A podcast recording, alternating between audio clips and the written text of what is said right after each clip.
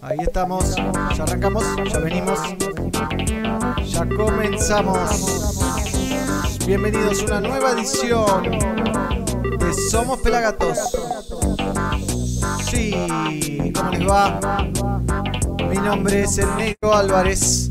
Estoy aquí a cargo de este barco eh, que flota todos los miércoles de 14 a 17 horas a través del aire online de Pelagatos y radio y también de nuestro canal de youtube.com barra FM Pelagatos.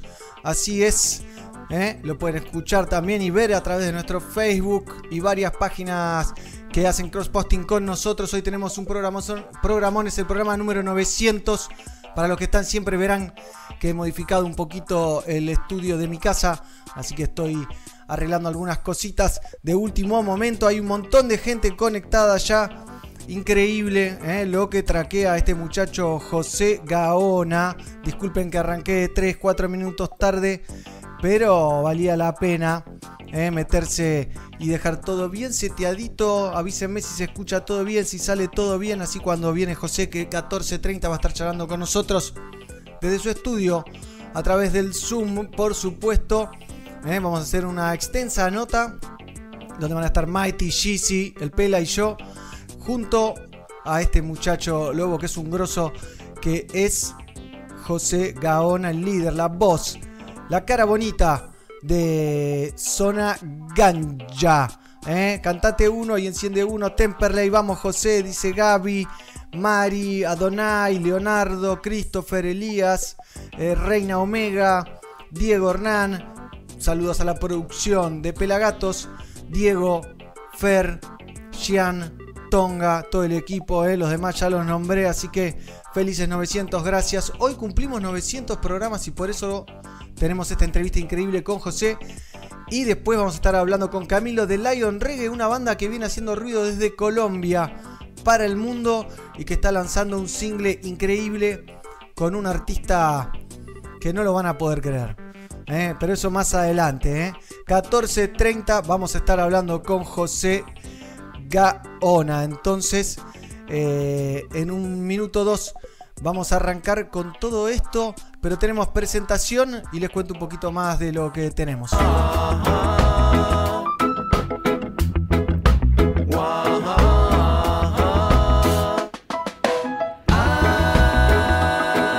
sonido positivo.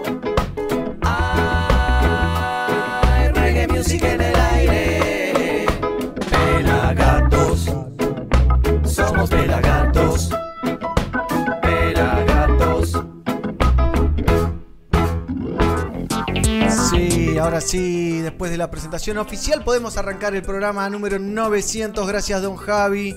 ¿eh? Así que compartan, difundan.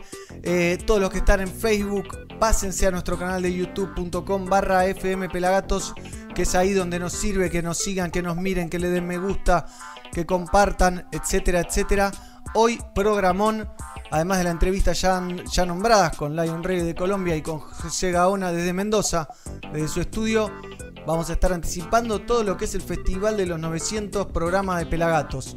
Somos 900 programas. El lunes 30 de noviembre, a partir de las 20 horas en nuestro canal de YouTube, van a poder disfrutar de un material increíble, original, creado exclusivamente para este show. Así que prepárense. ¿eh? Saludo de Jujuy, qué hongo, dicen por ahí. Eh, buenas tardes, Mozambique. ¿eh? Bueno, mucha gente conectada en el canal de YouTube. Mucha gente conectada también en, en Facebook, perdón. Vamos José desde Temperley. Nahuel nos manda felicitaciones, gracias. Saludos a La Matanza, saludos a México, ¿eh? a Colombia, Ecuador también.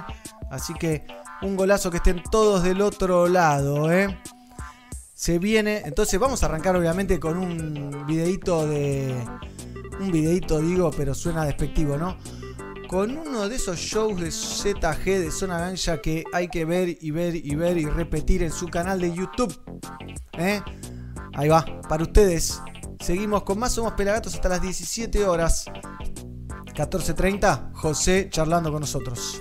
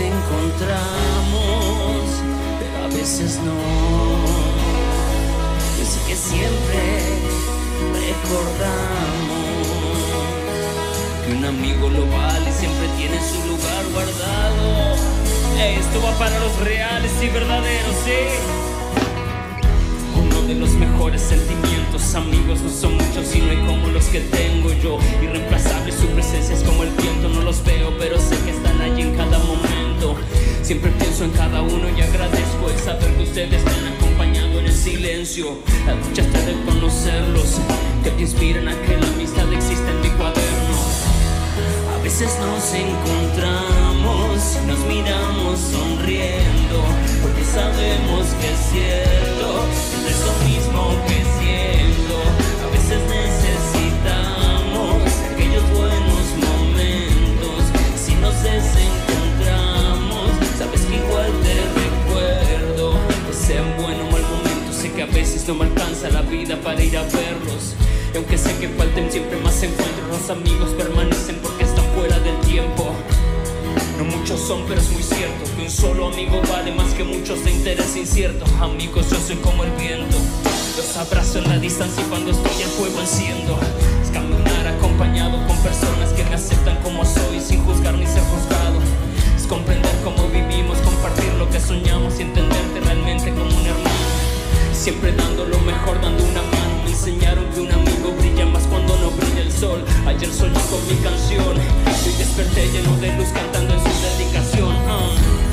A veces nos encontramos y nos miramos sonriendo.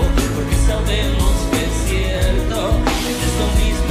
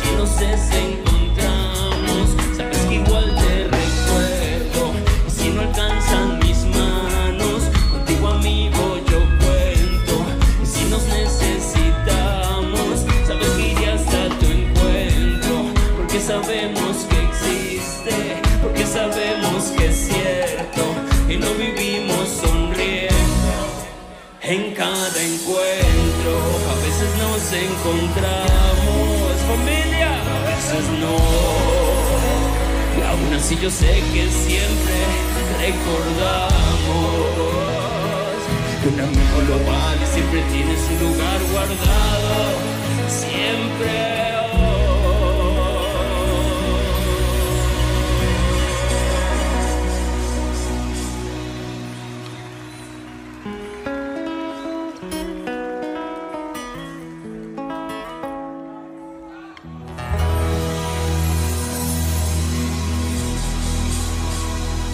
Muchas gracias familia. Una canción a los amigos. Gracias, brother. Por favor, ruido fuerte, por favor. A los brothers que nos acompañaron hoy.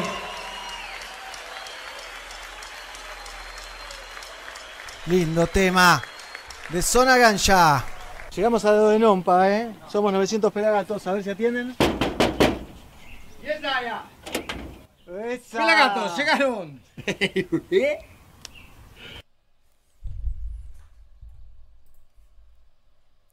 Hey, ¿te perdiste algo? Míralo en nuestro canal de YouTube, youtube.com barra fmpelagatos. Continuamos en Somos Pelagatos después de ver amigos de ZG y recibo el equipo. A mi izquierda, Mighty Roots. ¿Cómo le va? Todo muy bien acá, saludos, felices, felices, felicidades. Felicidades para todos. ¿eh? Felicidades, Gigi. Abajo de Mighty, ¿cómo estás? Buenas, felices 900. Qué buen día hoy, aparte un solazo, ay, hoy nos vino justo. Sí, está para hacerlo al aire libre, ¿no? Para sacar la compu afuera. ¿Y el pelado? ¿Cómo le va a Ya lo Sergio. Carloncho? ¿Qué tal? ¿Cómo andan? ¿Cómo andan todos los pelagatos alrededor del mundo? 900 programas, eh, ya parte de, parte de la vida de cada uno de nosotros, ¿no? Un pedacito de Sí, De la vida. sí, sí, sí. años. Espectacular, la verdad que entro en la emoción, ¿eh? Eh, entro en la emoción de los 900 programas. Pensá que hubo un primer, hubo un primer programa 15 años atrás, ¿no? 15 años atrás hubo un primer programa un viernes a las 10 de la noche en Radio Symphony, 25 de mayo, 125, eh, ahí en San Isidro. Y, y ahora estamos acá, cada uno en su casa, una pandemia de por medio, ¿eh? Y un festival que se avecina con todo. Negro, eh, ahora te entrevisto a vos rapidito. Contate algo, lo, primer- lo primero que se te venga a la cabeza de esa primera vez de Pelagatos al aire. De la primera vez de Pelagatos al aire, en el primer instante antes de salir al aire, lo hacía con Ale Batro y Ale Ray, dos amigos míos, vecinos de toda mi vida. Eh, y cuando 30 segundos antes de salir al aire le digo, habla vos que yo no me animo. Y arrancó, las primeras palabras las dijo Ale Batro y bueno, hoy ya no está con nosotros, que en paz descanse, pero, pero está bien, Quiere decir que vos- no se preocupe. Quiere decir que vos no, ina- no inauguraste eh, el audio en Pelagatos. No, no, no, fue inaugurado por el señor Alejandro Batro, que le mando un abrazo grande. Debe estar en su Ah. casa. eh, Bueno, pero, pero él sigue vinculado al proyecto de alguna otra manera, ¿no? Sí, sí, Siempre. obviamente. Obviamente. él Igual-. Eso que contás habla bien de vos porque quiere decir que seguís pasando la pelota. Y Te bueno, cagaste, Me pero- cagué, me cagué. hay que, hay que pasar el balón. Claro, claro. Yo venía de hacer radio en el colegio, varios años antes del 2005, ¿no? Como nueve años, eh, donde era productor de Rock and Sport, un programa conducido por el Teta Bustos, el Chino San Germán y Matías Volpe. ¿eh? Eh, que les mando un abrazo grande. Ahí en el Rock colegio. and Sports. Rock and Sports se llamaba. ¿Eh? Compraba. registrado, negro. Sí, ya alguien lo usó también, ¿eh? así que. Pero bueno, y hoy llegamos a los 900 programas, así que eh, una alegría total. Eh, estrenando estudio, maestra de estudio, ¿no? Eh, así que más contento todavía. Y, con ganas de una entrevista de alta gama, como es hablar siempre con José Gaona y encima en equipo. La última entrevista que le hicimos la hice yo solo en la presentación de su disco La Búsqueda, que la pueden ver en nuestro canal de YouTube. Eh, así que, nada, buenísimo. ¿Qué querés que te diga? Espectacular. Che, contate alguna novedad. Alguna, uh, bueno, si empezamos con las novedades de... No, de- espera, negro, tiene que ser la novedad. O sea, estamos en los 900 pelagatos. Sí. Me tenés que tirar una novedad que sea la señora novedad, porque si no, no puede ser. Uh, qué presión, ¿eh? Qué presión. Eh, una No le novedad. impresión al negro que pechea. No, no, porque hay que saber, hay que tener una novedad picante, potente, fuerte, como para cumplir las altas expectativas. Algunas se las pueden guardar. Está bien, Gigi, algunas ¿no? se las pueden guardar. Pero No, hoy, igual- en este día, Tengo una, Igual- tengo una. Pará, pará, pará, pará. A partir de hoy no nos guardamos nada ya. No, ya no guardamos Ah. nada. epa, Confirmó la presencia en el festival de los Somos 900 Pelagatos el señor Matías Martín, por ejemplo. Ah, oh. ¿eh? Matías Martín que va a estar eh, presentando una de las tantas bandas que van a estar tocando. Una combinación espectacular que filmamos el día lunes con el señor Mighty y el señor Carlucho. eh, al chelo de la Zimbabue en lo de Juanchi Baleirón. Juanchi Baleirón, mirá, nos abrió la casa, fuimos con el chelo. eh, el chelo vino en bici con su guitarra al hombro y grabaron cuatro temas. ¿eh? Cuatro temas Epa. y medio sería, ¿no? Eh, encima cruzados, Sí. ¿no? El chelo uno de No. Pericos y. No, no, hasta ahí, hasta ahí, hasta ahí. Hasta ahí. Pero- hasta ahí, hasta Sí, ahí, no, no. Está bien, pero, Sí. pero contemos que también ellos son muy cancheros, digamos, frente a las cámaras. Sí. Entonces propusieron mucho contenido también, charlando de anécdotas de- de- del, del comienzo de ellos en la música, así que tenemos material muy, muy copado para compartir. Sí, muy copado, muy de alta gama, ¿eh? La verdad que lo filmamos al aire libre, un día espectacular, eh, la mejor de todas, como siempre, con todos los artistas, así que una alegría que se sumen dos personajes que nunca habían combinado de esta manera en más de 30 años de carrera. Nunca Claro. se habían juntado a cantar así. O Mira, yo puedo decir algo, yo puedo decir algo. Yo estoy leyendo este libro, que viene al caso, el libro de Spinetta, que lo recomiendo muchísimo, Ruido de Magia, sé que también Gigi lo está leyendo, y hay una anécdota de que una revista, el arranque de los 80, eh, tira cizaña de Mirá. que Charlie, de que Charlie y, y el flaco estaban enfrentados. Y el flaco y Charlie, para romper esa especulación y esa separación que estaban haciendo, arman un show juntos en, en obras. Y eh, eh, Cha- eh, Charlie es invitado a, a tocar con Jade, era como una especie de Spinetta Jade, Cerú Girán, Jade Girán, una cosa así. Qué y hacen un ¿no? Claro, y hacen un tema juntos. Y leyendo esa anécdota me hizo pensar mucho en, en eso de, de- de Perico Zimbabue, de Chelo y Juanchi también, que ellos decían cómo también se había- el público había generado como, como esa rivalidad, Claro. que ellos nunca habían alimentado eso, digamos. mirá, mirá. Bueno, pero eso viste que lo dicen, también pasó con los Rolling y con los Beatles, como que en realidad sembrar ahí la semillita del odio y la, y la competitividad son los medios, viste lo que garpa, lo que no, debe haber Sí. asperezas como con todos, pero Igual después le, le- le preguntan al flaco sobre ese tema y él dice, y bueno, eh, no puede haber un River sin un Boca, un Independiente sin un Racing. Exacto. Es como que Así es somos. necesario también esa cosa, ¿no? También de... Así somos. ¿No? Mientras sea sano, digamos. Claro, pero al, al público, a nosotros nos gusta enfrentar a las bandas, nos gusta enfrentar a los equipos, Sí. nos gusta enfrentar eh, así, nos enfrentamos entre nosotros. Siempre hay un versus, ¿viste? Siempre es uno contra uno. Hay que ver quién la tiene más larga. Cuando capaz los artistas nada que ver, ¿no? Nada que ver. Algunas Claro. veces No, no. se lleva mal, ¿no? Tampoco seamos tan hipócritas. Pero sobre todo veces- acá en Argentina, somos muy fanáticos nosotros de todo. Totalmente, Eso, totalmente. Eso y, es y- y otro en algunos, y en algunos rubros o, o géneros no somos tantos y nos conocemos mucho. así. Sí, por eso, por eso. Tengo el momento cuando Juanchi Baleirón nos recibe en su casa. ¿Quieren verlo? Sí. Mirá esto. Mandalo. ¿Eh? Ahí. Acá los pelagatos. Eso, llegamos a lo de Juanchi, permiso. Vamos. ¿Todo bien? Gracias, Juanchi. Arriba. Mira, mira con quién estoy acá. ¿Con quién estás? Con un amigo. El chelo de la Simbaja. Ah, boludo. Y yo estoy lavando los platos. Somos 900 pelagatos en de Juanchi y con el chelo. Arriba.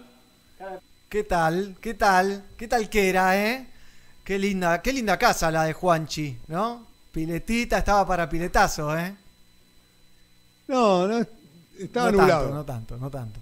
Estaba perfecta la luz para, para lo que hicimos. Sí, sí, la verdad que estuvo hermoso y quedó un material Es tremendo. tremendo. Es Y el, y, el, y el chelo que justo estaba terminando de lavar los platos, ¿no? Claro. Claro. Lo que está buenísimo es que lo que venimos descubriendo es que muchas de estas eh, celebridades del género reggae nacional también tienen grandes dotes actorales. Sí, sí. Hay muchos años arriba del escenario ahí. sí. Claro, claro, sí, exacto. Después deberíamos entregar un premio Mucho ¿no? videoclip. al mejor actor de, de los que han participado. ¿Eh? Gran actuación de, de Néstor que veíamos hace un rato. Y miren, ayer Una con Mighty, por medio. ayer con Mighty nos acercábamos a los estudios de banda Los Chinos, ¿no? La banda indie número uno de la Argentina, ganó premio Gardel, acaba de sacar un disco que está buenísimo. Eh, miren ese momento que llegábamos al Saldías Warehouse, un lugar mítico que nos une de vuelta con el flaco Espineta, porque ahí Luis Alberto ensayó el show de las bandas eternas, o sea, pas- por ahí pasó Charlie, solo para ese show, ¿no? Charlie, Fito, eh, Cerati, eh, Almendra. Eh, ¿Quién más? Maite, ayúdame porque es, Y- cinco y- horas duró el el- show. Pescado, Ma- jade, todo. pescado. Claro, exacto, exacto, todos, todos. Mirá. Y la última agrupación. Ligamos encendedor de los vándalos chinos. Tengo pincito para algún fanático si lo quiere. Mirá, ahí Paranoia Pop de su último disco. Eh, ligamos disquitos también. Eh, Y este es el momento. Dice el disquito. Sí, el dice ahí, ahí hay otro. Esa Mighty le salió bien, ¿eh? Le dijo, che, te compro un disco. No, tomá, les regalamos los dos que tenemos acá de prensa. Así que un golazo. Muy bueno. Y miren el momento que entrábamos a su estudio. Bueno, llegamos a lo de banda de los chinos a ver si nos atienden. Acá los pelagatos. Bueno, llegaron los pelagatos. Permiso. Adelante. Ahí está Goyo y todo el equipo. Qué bien, ¿eh? Para que dejé afuera los regalos. Uh, bueno, ahí es- es spoiler alert. Eh, pero bueno, también los vándalos chinos se llevaron un montón de regalitos de, por ejemplo, Cogonauts. Mirá, tengo acá unos Cogonauts. ¿eh? Estos que son son picadores de Cogonauts. ¿eh? Están buenísimos. Tienen ahí, se le saca el picador, ¿no? La cabecita. Y también en la parte de abajo del helado. ¿eh? Así que están buenísimos. Vamos a hacer un sorteo en estos días de Cogonauts y vamos a sortear dos extra large que son del tamaño de la un poquito media cabeza humana sería de tamaño. También tenemos, le estuvimos regalando cosas de Lion. Mirá. Acá tengo algunos regalitos de Lion que han recibido. Mirá eso que tiene el pela ahí también. Sí. Mirá, mirá, Lion Rolling Circus, siempre apoyando, ¿no? Unas latitas. Los artistas recibieron unas latitas con, con sorpresita, con surprise. Ah, hay un momento, ese momento es genial, cuando todo el mundo, toda la mesa levanta los brazos y grita. Hay un gran festejo, sí, hay un gran festejo. Pero bueno, se viene José Gaona en minutitos. Eh, Mighty, eh, vos lo habías visto en dónde a José, porque tenemos un material inédito. Contame un poquito. Si, si querés disparalo y cuento, hay dos, dos clipsitos de 30 segundos. Dispará el primero y te cuento la anécdota y cerramos con el, es Sí, cortito. dame un segundo, estirame que lo Ah. tengo que poner. Bueno, bueno, entonces les cuento, les cuento, les cuento, les cuento. Eh, en Colombia, en el año 2014, agosto, estaba acompañando a un amigo, Charlie Chains, Carlos Cadena, eh, dueño de una empresa de sonido que se llama En- Ensamble Producciones.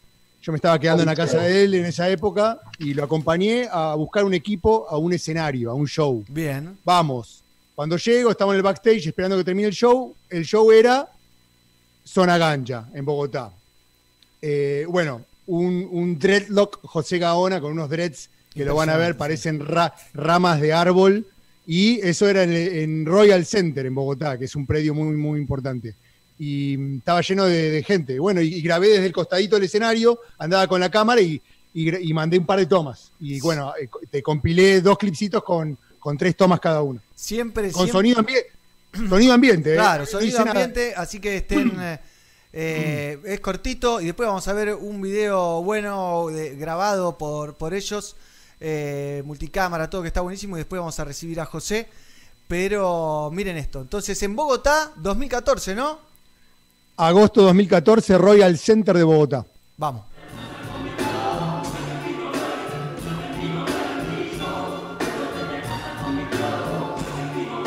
Material inédito. ¿eh?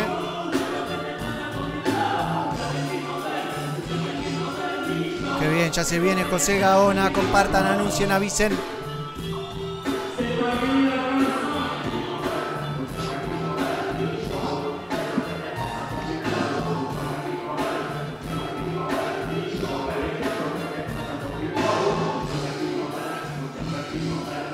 Qué dreadlocks, ¿eh? Lion Rolling Circus, Cogonauts y Little Jamaica ¿Mandaste los dos presentan Somos 900 Pelagatos, 900 programas, un festival online, único. Lunes 30 de noviembre. 20 horas, Míralo en youtube.com barra FM Pelagatos. Qué bien, qué lindo lo de José, ¿eh? Ahí mandé el primer clipcito a Mighty, voy a preparar el segundo, ¿eh? Dale. Contanos a- alguna mandalo. anécdota más de ahí, de, de Bogotá, de todo ese momento hermoso. Bueno, hablan, eh, hable- hablemos de Bogotá. Hoy en la mañana me escribió Javier eh, Fonseca, el líder vocalista de, de Alerta Camarada, que me confirmó su participación. qué bien, qué lindo. Eh, en, el- en nuestro festival me dijo, che, estamos a tiempo porque tenemos recién listo el material el sábado. Y le dije, no, perfecto, estamos bien, porque si, porque si va a ser el lunes 30 y el sábado es 14, me parece que está bien, Ah, ¿no? está, Llegamos. está. Igual nos van a mandar ensamblado. Estamos nosotros corriendo un poquito de atrás con el ensamblaje de- del contenido. Sí, de- mucho estamos, laburo. ¿eh? estamos editando. Pero bueno, eso para decirte Bogotá. En Bogotá viví 13 años, estudié cinematografía en la ciudad Qué de. Bogotá. Fue, fue el último destino laboral de- de- del laburo que tenía mi papá en ese momento. Pero bueno, son historias que en Otro algún día. momento. Ah, confirmamos para el Mirá que lo- 25. Lo alerta, ¿no? Entrevista. Sí, alerta, entrevista Bueno. aquí en Somos Pelatos. Lo tengo a José esperando. Lo tengo a José esperando. Vamos a tirar un show de José en vivo eh, haciendo en Temperley, haciendo Sabes. Y ya lo recibimos a José Gaona Hoffman, el líder de Zona Gancha. Y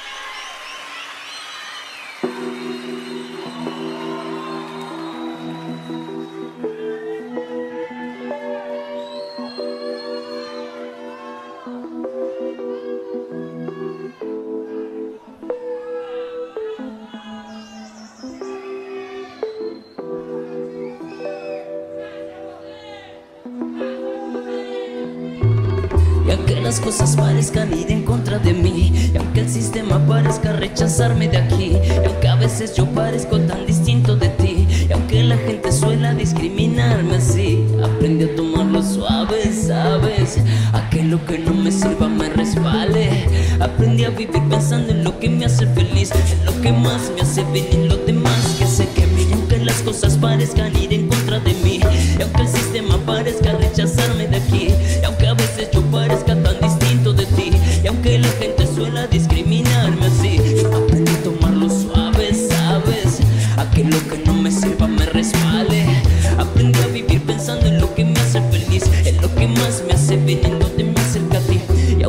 nuestras vidas no sean parecidas. No hay separación sino unión descomprimida. Lo que yo respiro es lo que tú respiras. Lo que miro en la mañana es lo que a ti te abriga. No quiero vivir peleando con la vida. La vida me trajo, la vida me cuida. No quiero una humanidad que se castiga. Somos todos hijos del sol y de esta tierra viva. Si de mí depende, elijo estar bien. La vida es bella porque es un reflejo, mira, ven. En cada aspecto siempre hay algún lado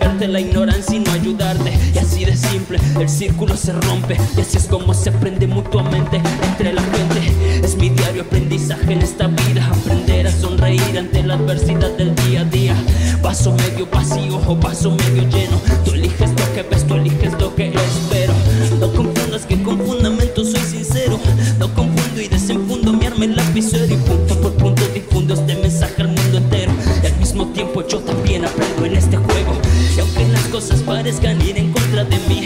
Aunque el sistema parezca rechazarme de aquí. Aunque a veces yo parezca tan distinto de ti. Aunque la gente suena discriminarme así.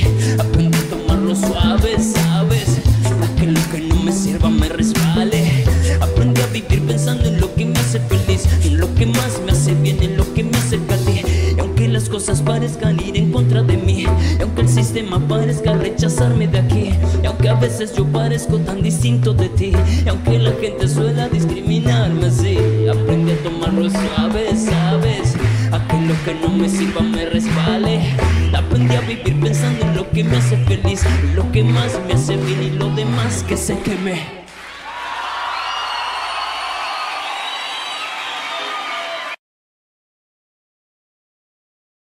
Lion Rolling Circus, Cogonauts y Little Jamaica presentan Somos 900 Pelagatos, 15 años, 16 temporadas. 900 programas, Un festival online, Único.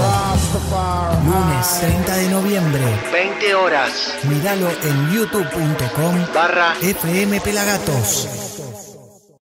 Ey, ¿te perdiste algo? Míralo en nuestro canal de YouTube, youtube.com barra FM Pelagatos.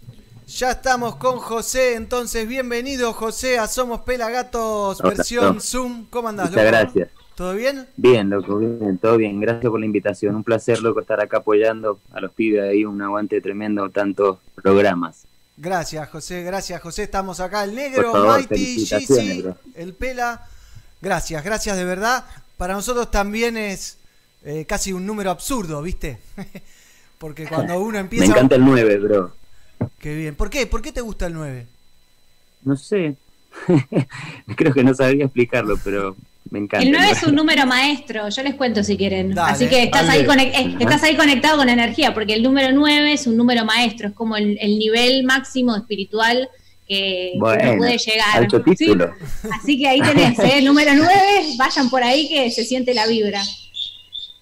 Mirá qué loco. No sé en qué influirá después en la práctica cómo- aplicarlo, ¿no? Pero bueno, me gusta el 9. Bueno, ya eso es otro tema, pero va, ya lo vas sintiendo. De una. No, igual está bueno pensando en el 9 es como infinito también, ¿no? Y, y tiene que ver con, con dos visiones. Si lo das vuelta es un 6, Claro. es un 9, Ajá, entonces como que es eterno. Sí, sí, sí. Sí, Bueno, es el último aparte antes de que cambie a dos dígitos, qué sé yo, no sé. La flayada que estamos bajando, ¿no? Está en el primer minuto encima, ¿viste? Así ok. que, bueno, José, estás en Mendoza, estás en tu estudio, veo algunas guitarras colgadas por ahí. ¿Qué onda? Ah, sí, sí. Sí, loco, estoy acá en mi, en mi nave espacial y a full, bro, feliz. Imagínate. Despuntando el vicio como loco, me imagino. Y sí, sí, no se puede parar en realidad con un, con un lugar así, digamos, que te da la posibilidad de fluir sin limitaciones, no queda más que dejarse llevar. Así que trabajando un montón, re contento. ¿Y cómo, cómo es un día de José, de- pero esos días creativos? No digo de que estás produciendo música para otro, sino que te levantás o, o todavía no te fuiste a dormir y de pronto cae la inspiración y me imagino enchufando cosas, perillando, grabando, tocando instrumentos. ¿Cómo es eso?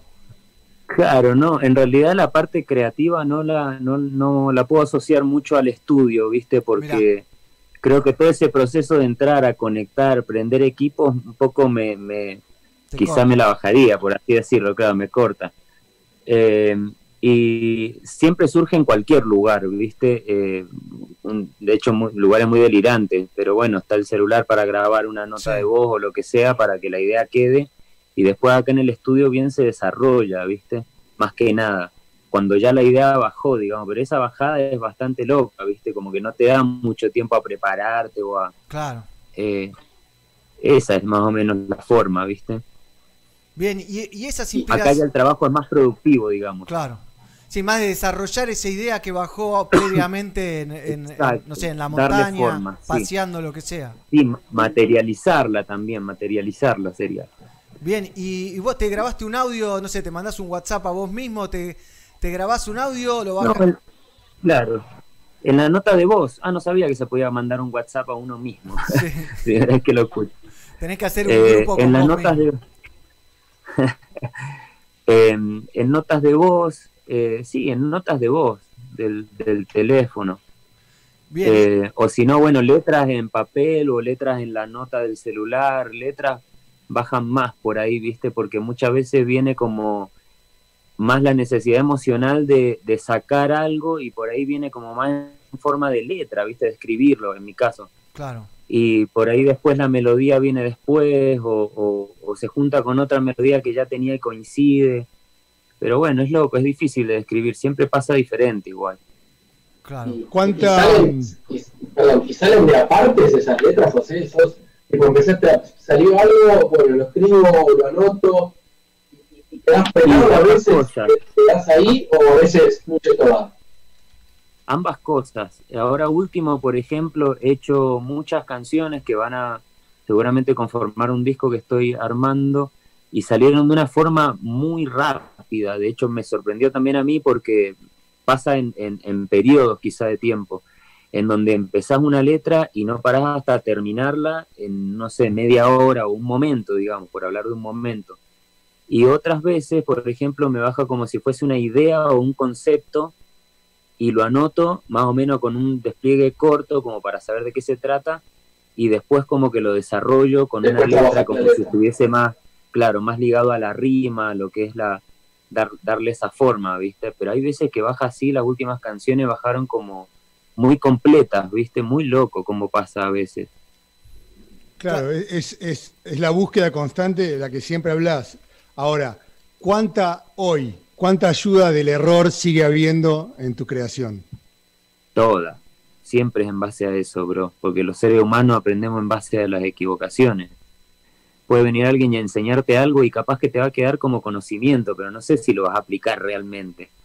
Cuando te pasa y lo sufrís porque te equivocaste, no te olvidas más. Ahí, te es cuando... Y ahí hay muchas cosas también en, en, el ser humano, en esa clave, ¿no? De reconocer eso.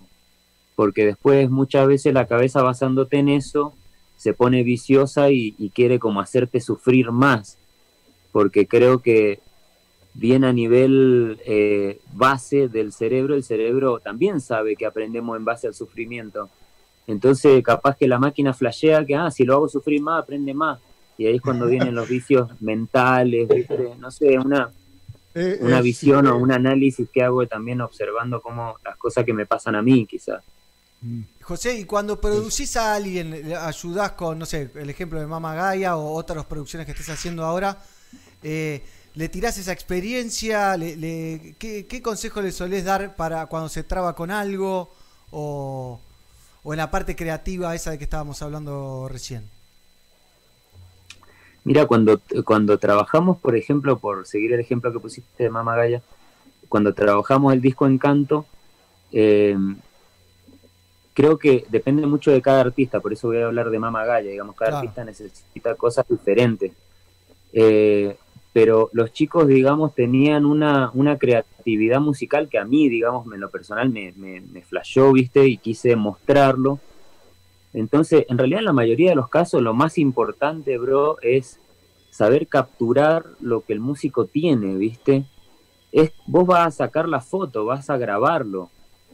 Entonces vos querés grabar justo ese momento mágico y tenés que como generar las condiciones emocionales, psicológicas, como para inspirarlo, ¿viste? Y que la foto que vaya a sacar sea esa ejecución que después la gente la, haga también flashar, ¿viste? Entonces creo que lo más importante de un productor es eso, saber capturar el momento.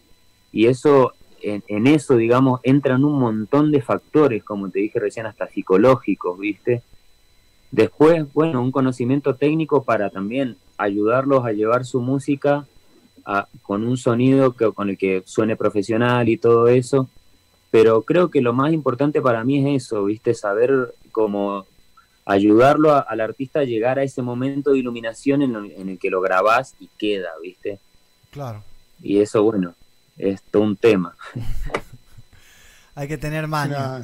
Hay que tener mano. Sí, es una, es una gran responsabilidad también, ¿no? Por eso, sí, por eso creo que, por eso creo que hay una, una, una cuestión que, que creo que estaría bueno aclarar, que no un buen músico eh, que sabe cómo se hace un disco es un productor. Claro. Un productor es otra cosa, no es un, músico excelente que sabe de música y sabe los pasos para hacer un disco, eso no es ser productor. Eso es ser un buen músico que sabe cómo hacer un disco y ayudar a otro. Un productor creo que artísticamente tiene sutilezas, viste, que hay que eh, entender como para decir, bueno, yo soy productor, porque llevas al artista como a otro potencial. Claro. ¿Viste? Sí, agarrar lo, lo, bueno que tiene o lo que el productor con esa, con esa sensibilidad puede ver y lo llevas a su mejor momento y a grabar en el mejor momento. Sí, sí, de una. Es sí, es como hacer una buena lectura de, cada, porque digamos, cada artista es un ser humano y tiene sus características propias y tiene sus luces, y tiene sus sombras y quizás las podés fusionar, podés saber qué va a servir para una, determinada canción. Creo que el, productor destaca eso, ¿no? Y, lo sabe cómo pulir en todo caso. Claro, sí, totalmente. Y, y es importante todos esos aspectos que mencionaste porque en la mayoría de los casos de la sombra sale la música. De, de cuando te encontrás con esas sombras, ¿viste? Y, y, bueno, hay que sanarlo de alguna forma y sacarlo afuera haciendo música es una forma de sacar, de sanarlo también. Claro, es un buen ejercicio. ¿no? Para exteriorizar también Sí. problemáticas. Tremendamente grande el ejercicio ese. Para mí muy importante, muy sanador en mi vida. sido. Yo quería consultarte eh, una cosa eh, sobre el tema de la responsabilidad del artista que venimos hablando de todo este tiempo. ¿Cuál es tu visión en, en- cuando una- un artista entrega ya una letra, una canción, se vuelve de la gente, ¿no? Como que pasa con, con casi todas las bandas y los artistas. Por ejemplo, una de las canciones pilares de Zona Gancha es Fumando Vamos a Casa.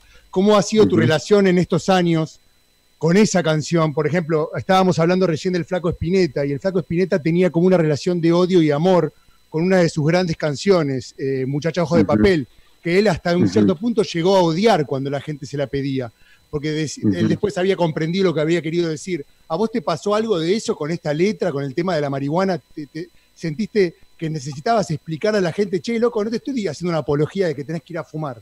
Tenés conciencia. ¿Cómo ha sido esta relación? Básicamente es lo que quiero saber. Eh, lo que pasa es que no fue creada desde un lugar de, bueno, le vamos a decir a la gente esto. Fue como creada desde un lugar de decir, bueno, quiero cantar y voy a cantar lo que yo siento y lo que yo hago cuando voy fumando a casa y te sale una letra un poco para vos también, que la, que la disfrutás, digamos, y después el te- un- una canción se vuelve popular porque la gente se siente identificada con, él, con, con eso, digamos, con lo que dice. Entonces no puedo ir en contra de eso, ¿entendés? Si ellos se sienten identificados con ese periodo en el que yo estaba viviendo eso también, está bueno, no sé, no le vería el lado negativo.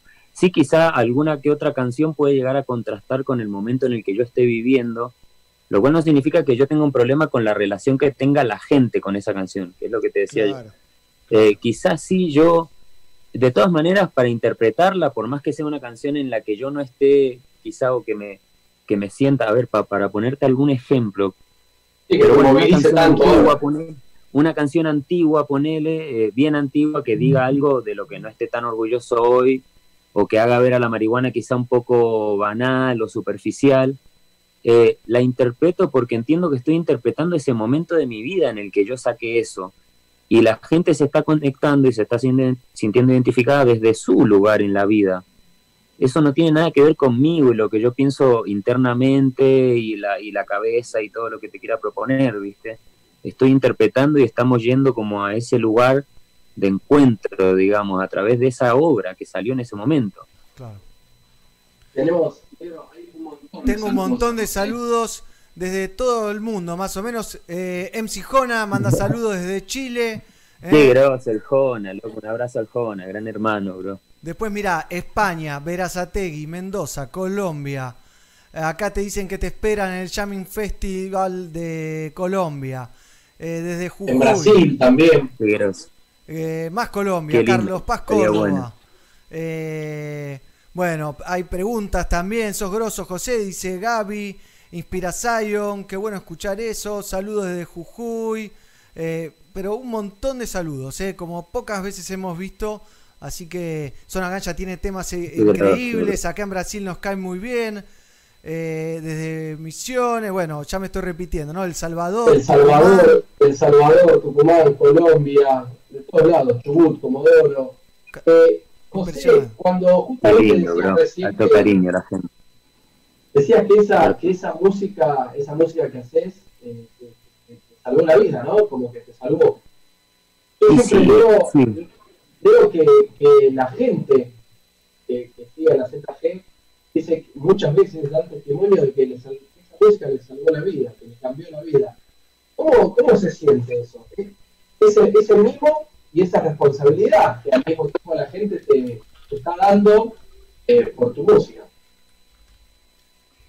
Claro. Eh, lo que pasa es que, claro, cuando al- a, a vos primero te, te pega fuerte, digamos, la canción al sanarte, al haber pasado ese mismo proceso, porque a mí me pasó en un principio y mi necesidad de hacerlo fue por eso, digamos. Eh, después de eso, que suceda el resto, digamos, es como, o sea, yo soy consciente de que no fue mi intención salir a salvar vidas, ponele. ¿Me entendés? Entonces, yo me separo de un rol como de superhéroe por haber salvado vidas, sino como que yo primero me, me, digamos, me puedo encaminar a mí mismo y me, le pude dar forma a mi vida, una vida que hoy en día agradezco de tantas cosas hermosas que tengo.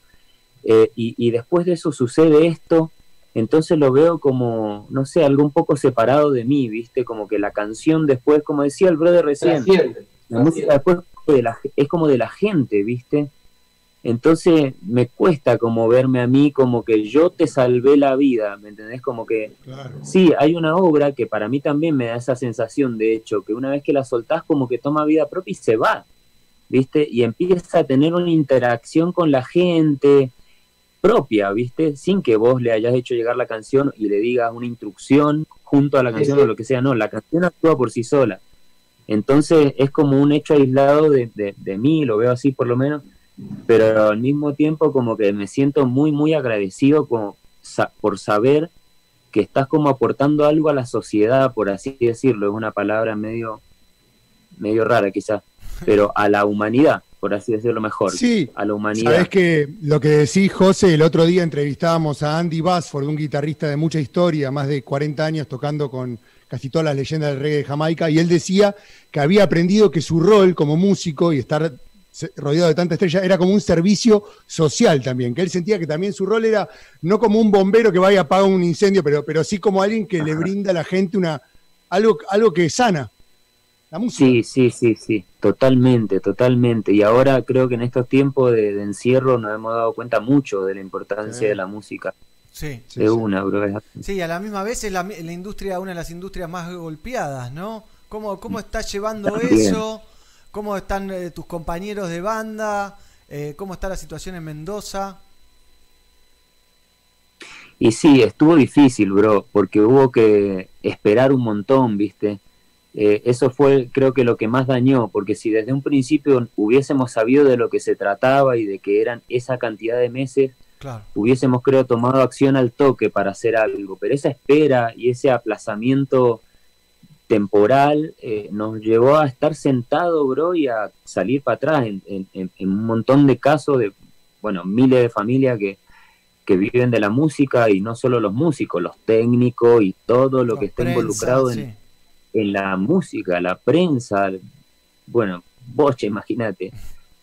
Eh, entonces, después de ese tiempo, eh, creo que a todos nos tocó como decir, bueno, o nos adaptamos o o nos, o nos hundimos, digamos. Y en esta adaptación yo en lo personal veo como, eh, por lo menos en zona que me estás preguntando, un espíritu re grosso en la banda, en los pibes, ¿viste? Que ha surgido ahora al viendo esta situación, ¿viste? De, de, nada, de surgir prácticamente de, la nada, ¿me entendés? Porque no es que venimos de un, un lindo periodo a seguir haciendo cosas venimos como de la golpeada a empezar de cero, a hacer cosas nuevas y hacer cosas significa seguir invirtiendo, porque por ahí, no sé, los políticos te dan permiso para ir a hacer un disco, pero eso no es laburar. A vos no te pagan por hacer un disco, ¿me entendés? Es ir a invertir. Entonces, bueno, dentro de todo, eh, eh, hemos podido, creo, surfear bien la ola como para ahora eh, tomar fuerza y salir con todo. Ahora ya creando material. ¿Qué se viene? Porque vi un adelanto en, en Instagram. Eh, que lo tengo acá preparado. ¿Querés que lo veamos? Y, después nos contás un poquito. ¿Eh? Dale. Todo lo nuevo de ZG, ¿eh? tomado prestado de su Instagram.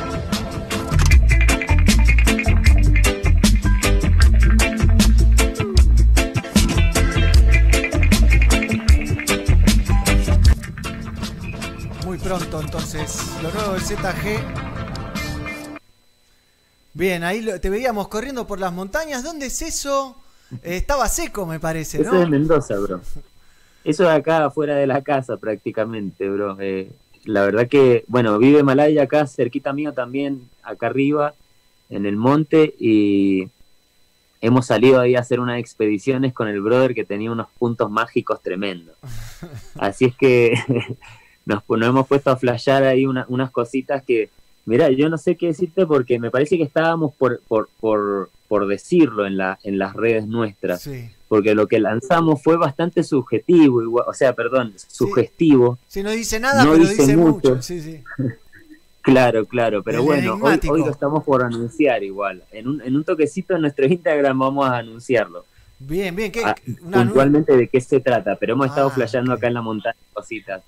Está muy bueno. Bien, bien, Eh, bien. Lindo, lindo patio trasero tenés ahí, José. ¿Cómo, bro? Se me cortó un poco. Lin- Lindo patiecito tenés atrás de tu casa. Sí, sí, bro, está acá la gloria misma pegada a la montaña, es, es otra, otra vida realmente.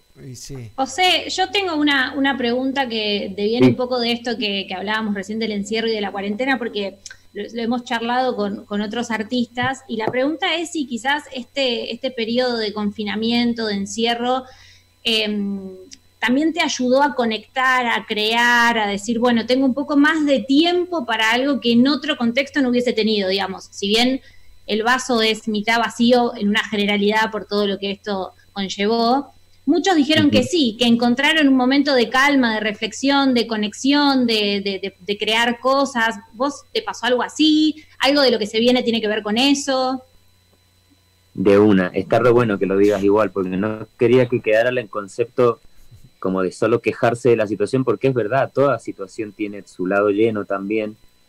Y a mí no me pasó directamente hacia eso, me pasó sí que tuve un revolcón psicológico importantísimo, eh, que gracias a eso, eh, al- al querer sanarlo, salió en forma de canciones, salieron un montón de canciones de ahí. Entonces, en poquito tiempo tuve un disco prácticamente compuesto. Eh, y, posta que sí, en otras circunstancias no me hubiese conectado con esa situación porque creo que el encierro me llevó, y no solo a mí, sé que a muchas personas, a resolver eh, sombras que estaban ahí desde la infancia, en la mayoría de los casos, que quedan ahí, viste, eh, registradas en, en, en el subconsciente, por así decirlo, y bueno, hasta que uno no lo hace consciente, por ahí eh, después se, se siguen comportando en, en comportamientos no, no muy productivos, ¿viste? Entonces, sí, buenísimo. Pese a todo lo malo, genial haber llegado a ese punto y encontrarme acá más fuerte que antes, por así decirlo. Bien, entonces, pasando en limpio, se viene, casi tenés un disco para sacar, ¿cómo, cómo Mm. es eso? Eh, porque acá la gente está como loca eh, preguntando por el disco, dejaron un montón de preguntas, ¿cuándo sale el disco? Sí. ¿Cuándo sale el tema? ¿Qué es ese tema que, que pusieron en el videíto? Muy pronto, muy pronto. Eh, no, todavía no sé realmente, no hay fecha ni nada. Yo eh, no tengo nada terminado, estoy trabajando en unas mezclas como para más o menos ver eh, a, a nivel ya productor si puedo lograr el nivel que me estoy imaginando o si tengo que me- mandar a mezclarlo a otro lugar y a masterizarlo o a masterizarlo a otro lugar o lo que sea. Estoy como midiéndome mucho porque imagínate que yo después de, bueno, no sé cuánto tiempo estuve sin estudio, el disco La Búsqueda lo, lo- lo mezclé en un departamento en el que vivía, imagínate. Ar- armé mis equipos y lo hice ahí. Eh, eh, estoy teniendo como un estudio de nuevo después de mucho tiempo, entonces creo que el trabajo ahora está en medirme. Estoy bajando mezclas para ver hasta dónde llego, si está bueno o no. Sí. Eh, y esas mezclas son obviamente de temas nuevos, pero no es que estén terminados, estoy midiendo a ver qué onda. ¿Y vas a ir a buscar Pero- un productor? Si no te conforman esas mezclas, vas a ir a buscar un productor. No, productor no. El- como productor quiero seguir haciéndome cargo, pero sí quizá buscar eh, un- una mezcla o un mastering en caso de que yo no pueda alcanzar. Igual te digo que ayer eh, me subí al auto, probé la mezcla Y gustó. y se me apareció la sonrisa porque me gustó. Por primera vez vengo enroscado hace bastante. Con un sonido nuevo aparte, viste, que es del hip hop.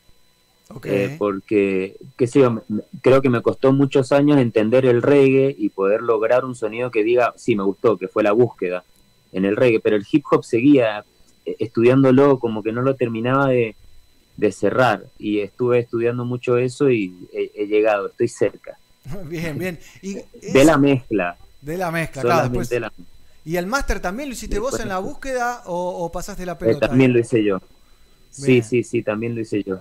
Un autodidacta absoluto. Eh, José, y bueno, entonces, bueno, la gente ya está como loco, ¿no? Falta más de la búsqueda, tómate tu tiempo, José, dicen por ahí, alguien con, con tranquilidad también. Eh, bueno, hay un montón de saludos, ¿eh? Eh, así que. Saludos, Danilo, un montón de gente de Santa Fe, de todos lados. La verdad que la gente está prendidísima y, y tenía ganas de verte, José. Tenía ganas de verte. Y sí, estábamos en medio desaparecidos, que he estado laburando bastante igual. Porque bueno, paralelo a lo de Zona, también estoy produciendo otras cosas, otros artistas que... Y, y- y hay otro, en- otros en vistas. Hay muchas cosas grosas que están sucediendo ahora que, que están muy bien encaminadas. Las cosas bueno. se están dando de una manera muy linda y, y vienen muchas cosas nuevas buenas.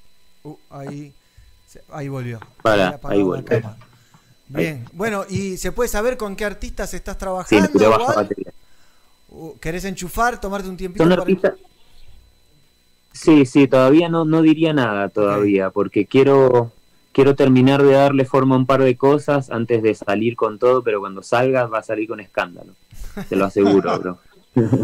Bien, y cuando te pones a estudiar, me- vos me decís, estudié el reggae hasta que llegué al sonido de la búsqueda, estudié ahora el hip hop para llegar al sonido que te conforme a vos de, de hip hop.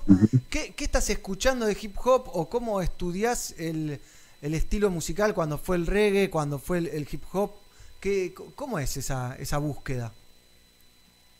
Y yo creo que básicamente se trata, por lo menos en mi caso, de compararme con grandes artistas, los más grandes posibles, que sepa yo que hayan invertido plata en un buen estudio con la mezcla, en un buen mastering, como para medirme con lo más alto posible.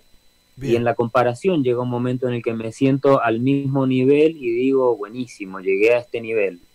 Y ahí es cuando, digamos, sueno profesionalmente, Claro. entre comillas, ¿no? Porque depende de cómo cada uno lo vea, pero ese es mi, ese es mi vara, digamos. Y con el hip hop me voy a, a la industria que lo creó, que es Estados Unidos, bro. O sea, no hay más, ¿no? O sea, para el reggae, de, todas, de, la, de la misma forma vas a la cuna, que es Jamaica, y los mejores exponentes que haya.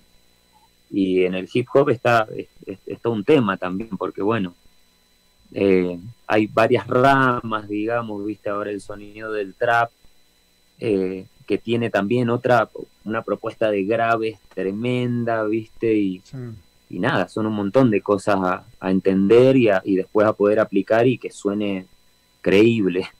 Claro. Y que te conformes sobre todo, me imagino. Sí, de una, totalmente, como primero que nada. Qué difícil es conformarse a uno mismo, ¿no? Sí, sí, por eso el viejo dicho ese de que la mezcla no se termina, se abandona, porque llega un punto en que decís, bueno, ya Claro. está. podría Claro. seguir siempre, siempre Claro. podría seguir, por siempre. Aparte después, eh, a- a- yo no sé si, no sé cómo trabaja todo el mundo, pero yo hago modificaciones de un dB o medio dB, ya es un enrosque un poco enfermizo. Eh, José, ¿y, y volverías a, a remezclar o remasterizar y volver a, a lanzar alguno de los discos de los inicios de la ZG? ¿Volverías a armar Eh. nuevo ahora, ahora que ya tenés más fierro, más equipo, más experiencia? que llegaste al sonido de tu vida con la búsqueda. Ah, se cortó justo los... Ahí estamos. Ahí está. ¿Estamos? Ahí volvió. Se cortó justo lo último que me dijo. No, bueno, ahora, si, si, si volverías a- ahora que ya tenés toda la experiencia, tenés tantos años, tenés los equipos, tenés tu estudio, Sí, sí. llegaste al sonido del reggae con la búsqueda, ¿volverías a reeditar o a remezclar o master- remasterizar alguno de los anteriores? Eh, el- yo quisiera hacerlo, pero no puedo hacerlo. Porque yo no tengo los máster ni las grabaciones. A mí me, no, a mí, yo tuve un incidente hace unos años, eh, no recuerdo puntual año fue, pero en un viaje a mí me robaron. Eh, sí, sí, voy directo al grano, ¿no? Eh, eh, la experiencia es muy loca igual, completa, digamos, porque fue un reinicio en mi vida que me bajó del cielo, o sea, fue realmente un trueno que vine y me partió y dije, bueno, bueno, tengo que empezar de nuevo. Eh, yo vivía más arriba, te la cuento, bro, ¿da para Sí, extenderme? Por favor. Encima ya hiciste, una, la- la- ya hiciste una venta buenísima, así que estamos todos con expectativa, ¿viste? Ya me prendo uno Bueno, para esperar, mirá. de una. Yo vivía más arriba aún en la montaña más cerca de Chile, digamos más cerca de la cordillera, que es San Alberto en Uspallata. Una hora un poco más, más arriba de lo que estoy ahora. En una casa muy aislada, no tenía un vecino cerca, o sea, realmente estaba muy aislado. Eh, y me empezaron a pasar cosas muy locas en la casa, no me voy a extender en detalles, cosas muy locas, medio paranormales, medio de, de todo un poco. Eh, eh, y yo tenía un viaje a, a, Chile, estaba pasando por un periodo muy duro, eh, personal, digamos, familiar, y yo cuando estaba yéndome, porque me iba a ir manejando, fue un viaje un poco de urgencia, eh, sentí que me iban a robar en la casa, tuve como un presentimiento y agarré y metí en una mochilita todos los respaldos de los discos, que están la sesión, el máster, todo eso. Eh, agarré, qué sé yo, los ahorros que tenía y me los llevé en esa mochilita. Entonces, bueno, fui a Chile, en un momento eh, entré en un supermercado que estaba a punto ya de volverme. Entro en un supermercado y vos sabés que me bajo del vehículo y sentí de nuevo que me iban a robar. Entonces yo me devolví y estaba mi mochilita ahí. Y agarré el, el, la mochilita con las cosas más valiosas, que era mi compu, que tenía todo, todo el, el material, mi trabajo de toda la vida, los discos rígidos con los únicos respaldos y mis ahorros. Entonces yo me devolví a la camioneta, agarré la mochilita y la escondí abajo del asiento. Entré al supermercado, cuando salí, me encuentro que me habían reventado todos los vidrios, eh, y cuando voy a ver, yo tenía un montón de cosas dentro de la camioneta, otras mochilas, ropa, maletas, estaba todo, menos la mochilita de debajo del asiento. Te habían fichado. Eh, Imagínate imagínate el golpe, bro. Yo ahí perdí, te, voy, te, lo voy a decir, no se lo he dicho nunca a nadie. Había un disco ahí de Zona Ganja que estaba por salir y lo uh, perdí. Uh. Yo esos temas nunca los recreé, yo los dejé uh. ir. Claro. Dije, bueno, no, no, tenían que salir, listo. Bueno, la cosa es que me devuelvo manejando desde Antofagasta, son como dos días de manejo, después de esta tragedia. Eh, me acuerdo que saliendo de Antofa se me quemó el estéreo, como para una linda la torta, ¿no? o sea, vine todo el, todo el camino escuchando a mi cabeza, qué, qué hermoso. Eh, y bueno, llego a, llego a, a Santiago, eh, yo tenía una, una gira en, en, Buenos Aires y en Santiago no pude cruzar la frontera por una cuestión de papeles de la camioneta, quedó la camioneta varada en Chile, me tuve que tomar un avión directo a Buenos Aires, o sea, ahí perdí el vehículo también, me tuve que tomar eh, el avión directo a Buenos Aires para una fecha, creo que fue en Malvinas, creo, en Malvinas, algo así creo que fue un Malvinas que hicimos. Bueno, yo llegaba con toda esa movida, imagínate. Eh, igual, claro, puede ser esa. Igual feliz, yo soy muy, no sé, tengo una forma de ser bastante particular, pero bueno, eh, fui entendiendo que, que, no era, ¿viste? Yo después de la fecha llego a Mendoza, y este es el gran final, llego a Mendoza, me voy hasta Uspallata, entro a mi casa y me robaron todo en mi casa. También. No. Me habían robado también me habían robado en mi casa. Eh, el, el, y el robo, el robo fue muy raro porque eh, me robaron cosas, sí, faltaban, yo tenía mi, mi, mi, home studio, un par de cosas, viste, y me robaron ahí. Igual un par de cositas. Creo que el equipo más barato era la impres el equipo más caro era la impresora. Era muy básico. Y me la robaron también. Eh, y aparte de eso, había como una data re loca en la casa. Había tierra tirada en el piso, plantas rotas, eh, como flores desparramadas en el piso, parecía, no sé, era un ambiente muy de brujería, ¿viste?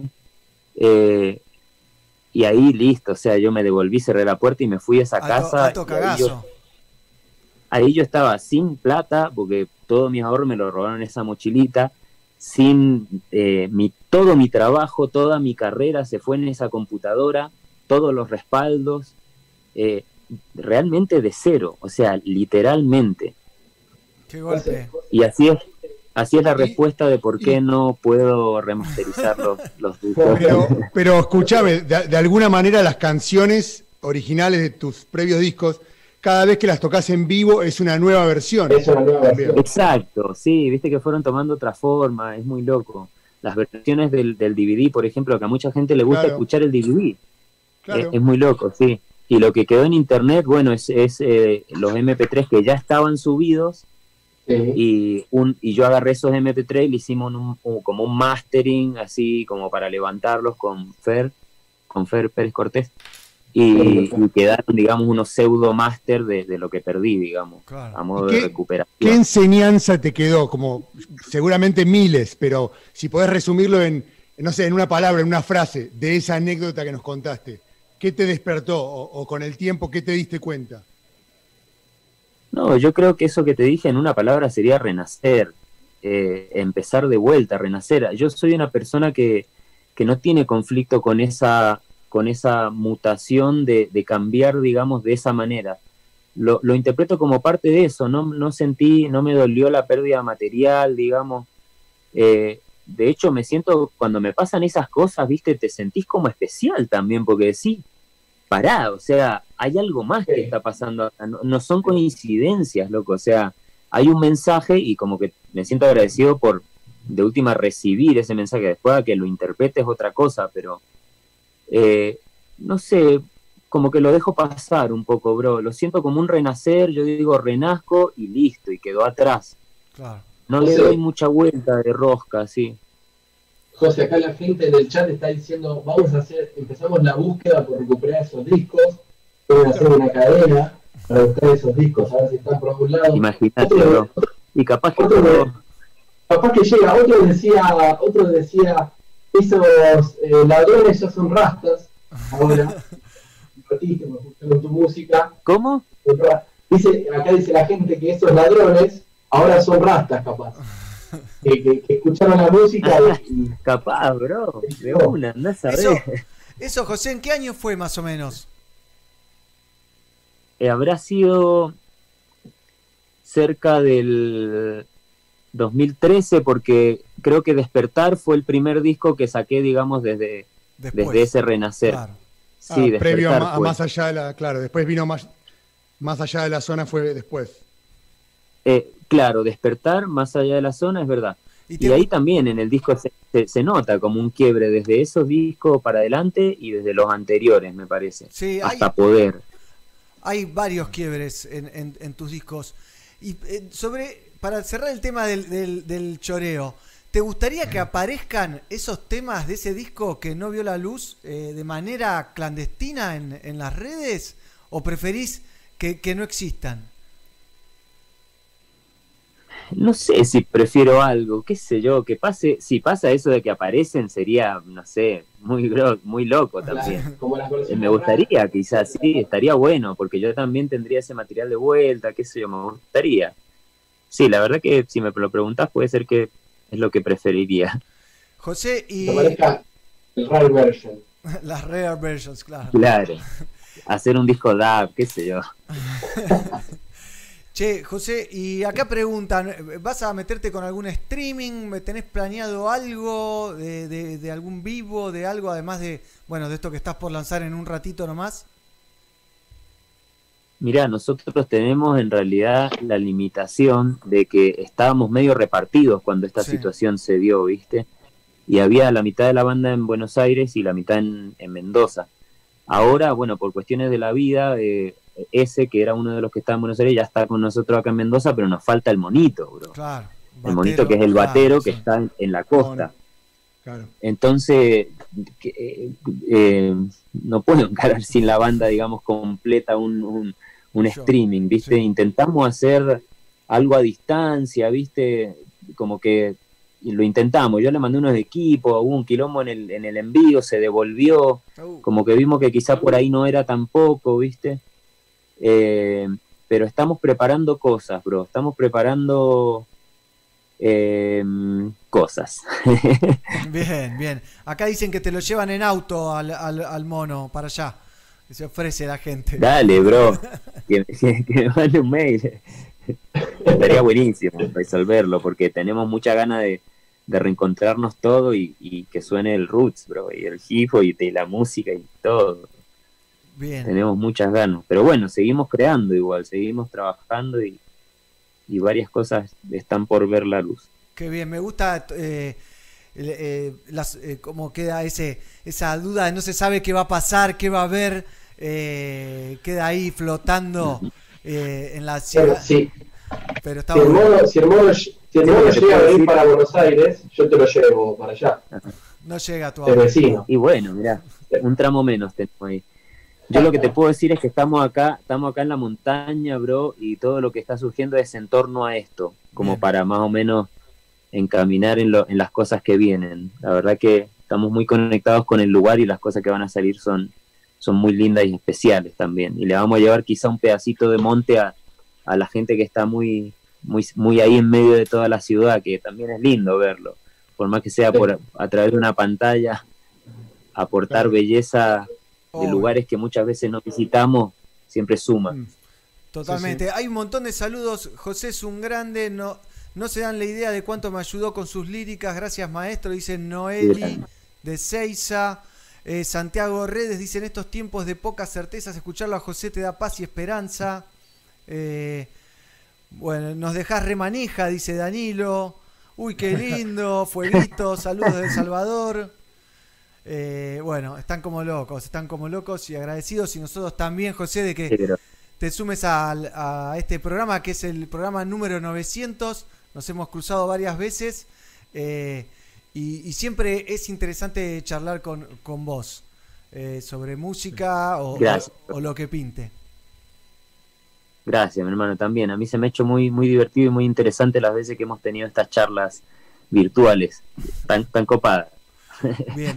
Bueno, José, no sé si querés contarnos algo más o algo y ya te liberamos. Sé que tenías un día ocupado, estás ahí, me imagino, cargando energías para ponerte a Sí, sí, mezclar, a grabar algo.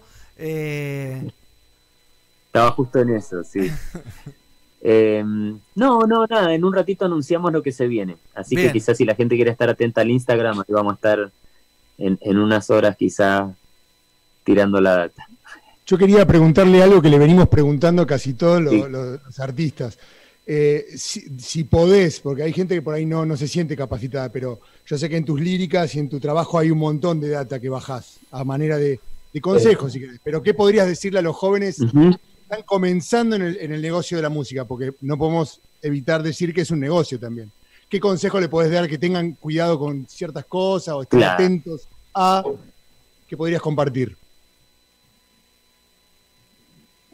Ejemplo primero, bueno, es, es la que tengan en cuenta que esto se trata de perseverancia y mucho, si- depende si lo quieran hacer al modo independiente, obviamente, eh, de, mucha perseverancia y pulmón y, y de tomarse el trabajo en serio, bro, o sea, de realmente trabajar todo el tiempo, o sea, esa, ese combustible interno te lleva a eso, a no parar, viste, todo el tiempo. Eh, y por otro lado, también a ser certeros, bro, no, no, no malgasten energía. Hay un dicho que dice, no el que más se mueve es el que más avanza. Eh, a veces hay acciones que, so- que son quizá un derroche y pueden, pueden ser quizá guardadas para una sola acción más certera y que tenga un resultado que impacte más a la final, si eso es lo que importa. bien. Eso sería, creo, por hoy. ¿eh? José, antes de charlar con vos, vimos el primer fragmento de algo que capturó Mighty, mi- eh, nuestro compañero, eh, en Bogotá en el año 2014 de ZG. Ajá. eh, y tenemos una segunda partecita. eh, vos no la podés ver, pero eh, estaba bueno para cerrar la nota con eso. Así que no sé, Gigi, si querés Ah, disparar alguna pregunta.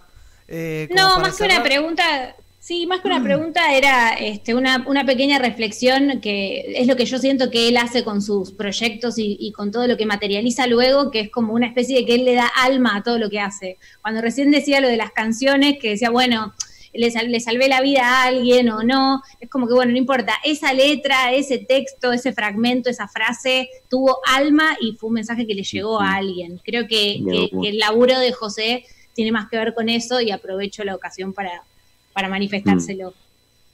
Mm. Gracias, una muy linda eh, visión de una que sí.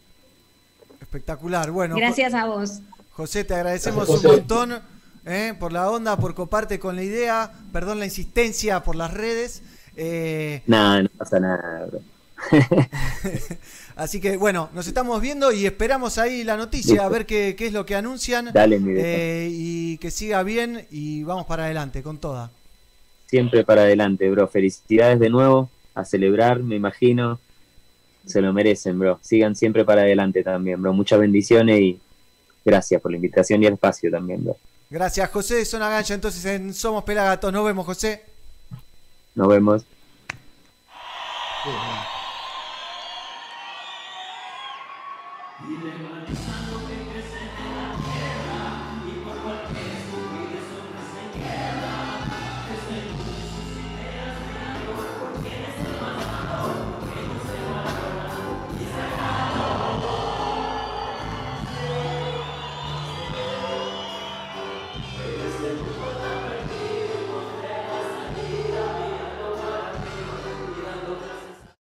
Lion Rolling Circus, Cogonauts y Little Jamaica presentan Somos 900 Pelagatos.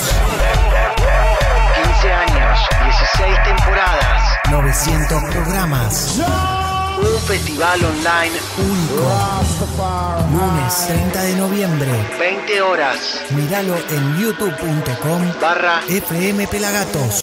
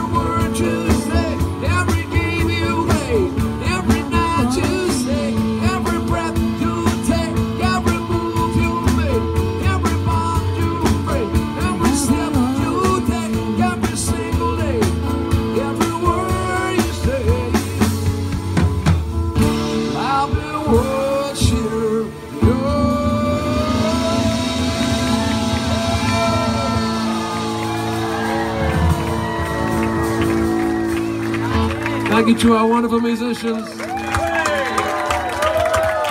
Chris Bodie, Mr. Zucchero. Thanks, everybody. Thanks for listening. Thanks for coming to our party. Have a great time. Drink lots of wine. Get drunk and make babies. Bye.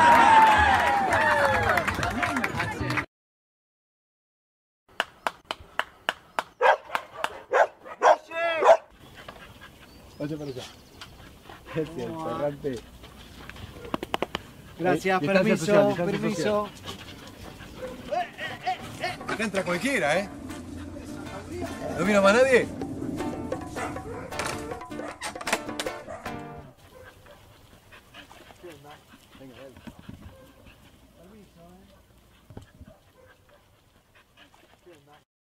Hey, ¿te perdiste algo? Míralo en nuestro canal de YouTube, youtube.com barra Bueno. Continuamos después de la charla con José Gaona. Qué tipo simpático, ¿no? La verdad que se copó, habló de todo, eh, no le esquivó a ninguna de las preguntas. Eh, Gigi estuvo tranquila igual, así que no... no- Estuve tranquila porque él es muy, eh, o sea, tiene, es muy sabio, tiene mucha sabiduría, entonces como que no, no fui picante. Esta vez me mantuve en mi, mi postura zen. Estamos bien. Estamos bien. Bueno, no sé a dónde se fue el, el hombre sin cabello, pero quería compartir con ustedes algunas bandas de las que van a estar participando en nuestro festival. ¿eh? Epa. Miren, acá tenemos a los vándalos chinos que estuvimos ayer en su estudio, contábamos hace un rato. ¿No? Estas fotos eh, hechas con Nora Lozano, Le- eh, Lozano, creo que es el apellido. Lezano, Lezano, que es, eh, si no es la fotógrafa más importante del, del rock y de la música Sí, nacional. de la música argentina te diría que sí, Negrito, ¿eh? Estuvo con, nada, con Spinetta, con Charlie, con Fito, Todos, todos. con todos. Sí. Vamos a seguir repasando. Estas son bandas que participan sin repetir y sin soplar en Somos 900 Pelagatos, nuestro festival del lunes 30 de noviembre, 20 horas en nuestro canal de YouTube. A. Lunes 30, negro, lunes 30 para que no, no digas, ay, no lo puedo ver porque salí. Claro. Lunes 30 vas a estar en tu casa a las 8, así que... Sí. Bueno, después. Mirá qué linda Mirá. foto de, del pelado. Mirá ¿eh? dos. Esa dupla. Mirá esos dos. Qué nivel, ¿eh? Qué nivel. La verdad que nunca en más de 30 años de carrera se habían juntado a hacer una zapada como la que hicieron acá en el jardín de la casa de Juanchi. ¿eh? Le llevamos los sillones del, de la galería y se los pusimos en el, en el jardín. Le pedimos que nos... No, y aparte, un copado, porque nos dijo Eh. donde quieran, donde qui- hagan lo que- o sea, den vuelta a lo que quieran, nos dijo. Se fue a la cocina, nos dejó armando, no nos dijo nada. Agradecemos Sí. a, Ke- a Kesoski que, que le mandó quesos. ¿Eh? Y nos trajo, nos trajo también eh, extensiones que estábamos complicados con Sí. el enchufe de luces en el, en el patio. Donde estaba, nos faltaban, sí, eh, alargues, básicamente, clásico. Eh, ¿Quién más? Por ahí, Clinton Figaro. Ay, miren esa, esa expresión de felicidad que él tiene. ¿Qué? Me- yo lo quiero conocer en persona para darle un abrazo, ¿viste? Me gustaría que sea Ay, sí. una, un abuelo, mi abuelo, eh, ¿cómo se dice? Es nuestro, nuestro no es Cedric. Claro, Se es nuestro- empieza, se empieza a poner, abrazar, vamos a abrazarlo como a Cedric. Sí, qué lindo Cedric y este juntos haciendo una canción, ¿no? ¿Eh? ¿Cómo lo ven, no? Contémosle a la gente, Sí. ¿no? Este muchacho, este señor, es el ex cantante de los Gladiators. Hemos hecho una linda entrevista hace un par de semanas con él. eh, y sacó un temazo que se llama Fix It. Eh, buenísimo, buenísimo la participación de- Fix this crisis. You can do it, yes. ¿No? ¿Va por We ahí? can fix Sí. it, yeah. Vamos, por algo no, no tenemos una banda y hacemos periodismo. Eh, vamos a la siguiente banda, DJ Nelson y la Asocial Zion Band. ¡Epa! Mirá. ¡Cuánta seriedad! Mirate esta, Tipo mirate esta. Root Boys. Mirate esta, mirate esta. Uh, lo que tengo acá. sí, toda la, La colección. estampita. Toda, toda la, discografía. Sí. Porque, claro, ese día me quedé charlando con él y me dice, che, ¿lo vas a ver a Fernando? Le digo, ¿a Big Pro? Y me dice, sí, porque le tengo unos discos. Yo no tengo digo, el campeón. No, yo claro, viste, aproveché y digo, mirá, qué bueno los shows. Ah, ¿estuviste en los shows? Digo, claro, yo compré la estampita. viste que hicieron unos streaming, Sí. y inmediatamente metió la mano, ¡prim! Tomá, ¡pum! Me, me dio los discos. Me dijo, esta es toda mi discografía, acá está toda la info, toda la data, todo. Tremendo. Bien. Ahí estamos Saludo en, para Nelson. en NDN. Agradecemos a Nahuel y a Nico Bert que nos ayudaron y muchísimo en la grabación, en el armado, en el desarmado. Espectacular. Todos los músicos recontentos, ellos también, nosotros también. Y el detalle es que a Nelson lo grabamos 10 a.m. de la mañana. ¿eh? Ah, bueno. 10 a.m. Esa campera, esa campera que tiene puesto se la dejó. Se la olvidó. Se la dejó y los chicos, Nahuel y Nico, dijeron, esta va de museo en NDN. Total, total, total. A ver, ¿quién Va sigue? de- de- ¿Quién sigue? Ah, mirá esa cara de feliz. Ay, sí, pero qué bien, qué, bien. lindo, ¿eh? Guille Boneto de los Cafres, creo que no hace falta presentación, ¿no? En el jardín de su casa. eh, nos regaló tres temitas, si no me equivoco. Eh, Sí. me- y están buenísimos. Los estuve escuchando, están Sí. buenísimos. que Hay un material, eh, mirá, increíble. eh, inexplicable el material, ¿eh? lleno de naturaleza.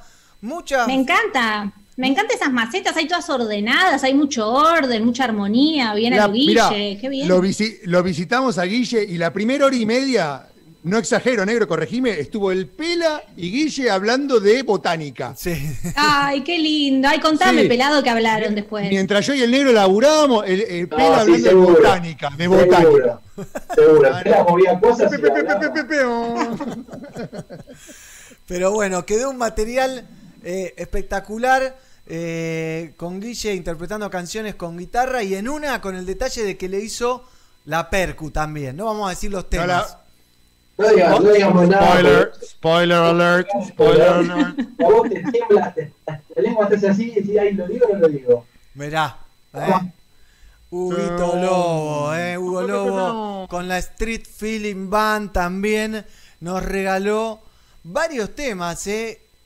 Increíble, increíble la onda. qué, buena, qué, qué buena foto, boludo. ¿eh? Sí, muy buena la foto. ¿eh? Arroba Pela Fotos, lo pueden seguir en Instagram. Es el, el pelado. Abajo mío está Mighty, abajo de Mighty está el pelado y abajo del pelado está Yeezy. ¿eh? Eh, qué bueno, ¿no? La participa Hugo Lobo, que cuando arreglás cosas con Hugo Lobo es: Hugo, ¿cómo andás? ¿Te prendés en esto? Sí. De una. Así, de una. una. Seco. Así.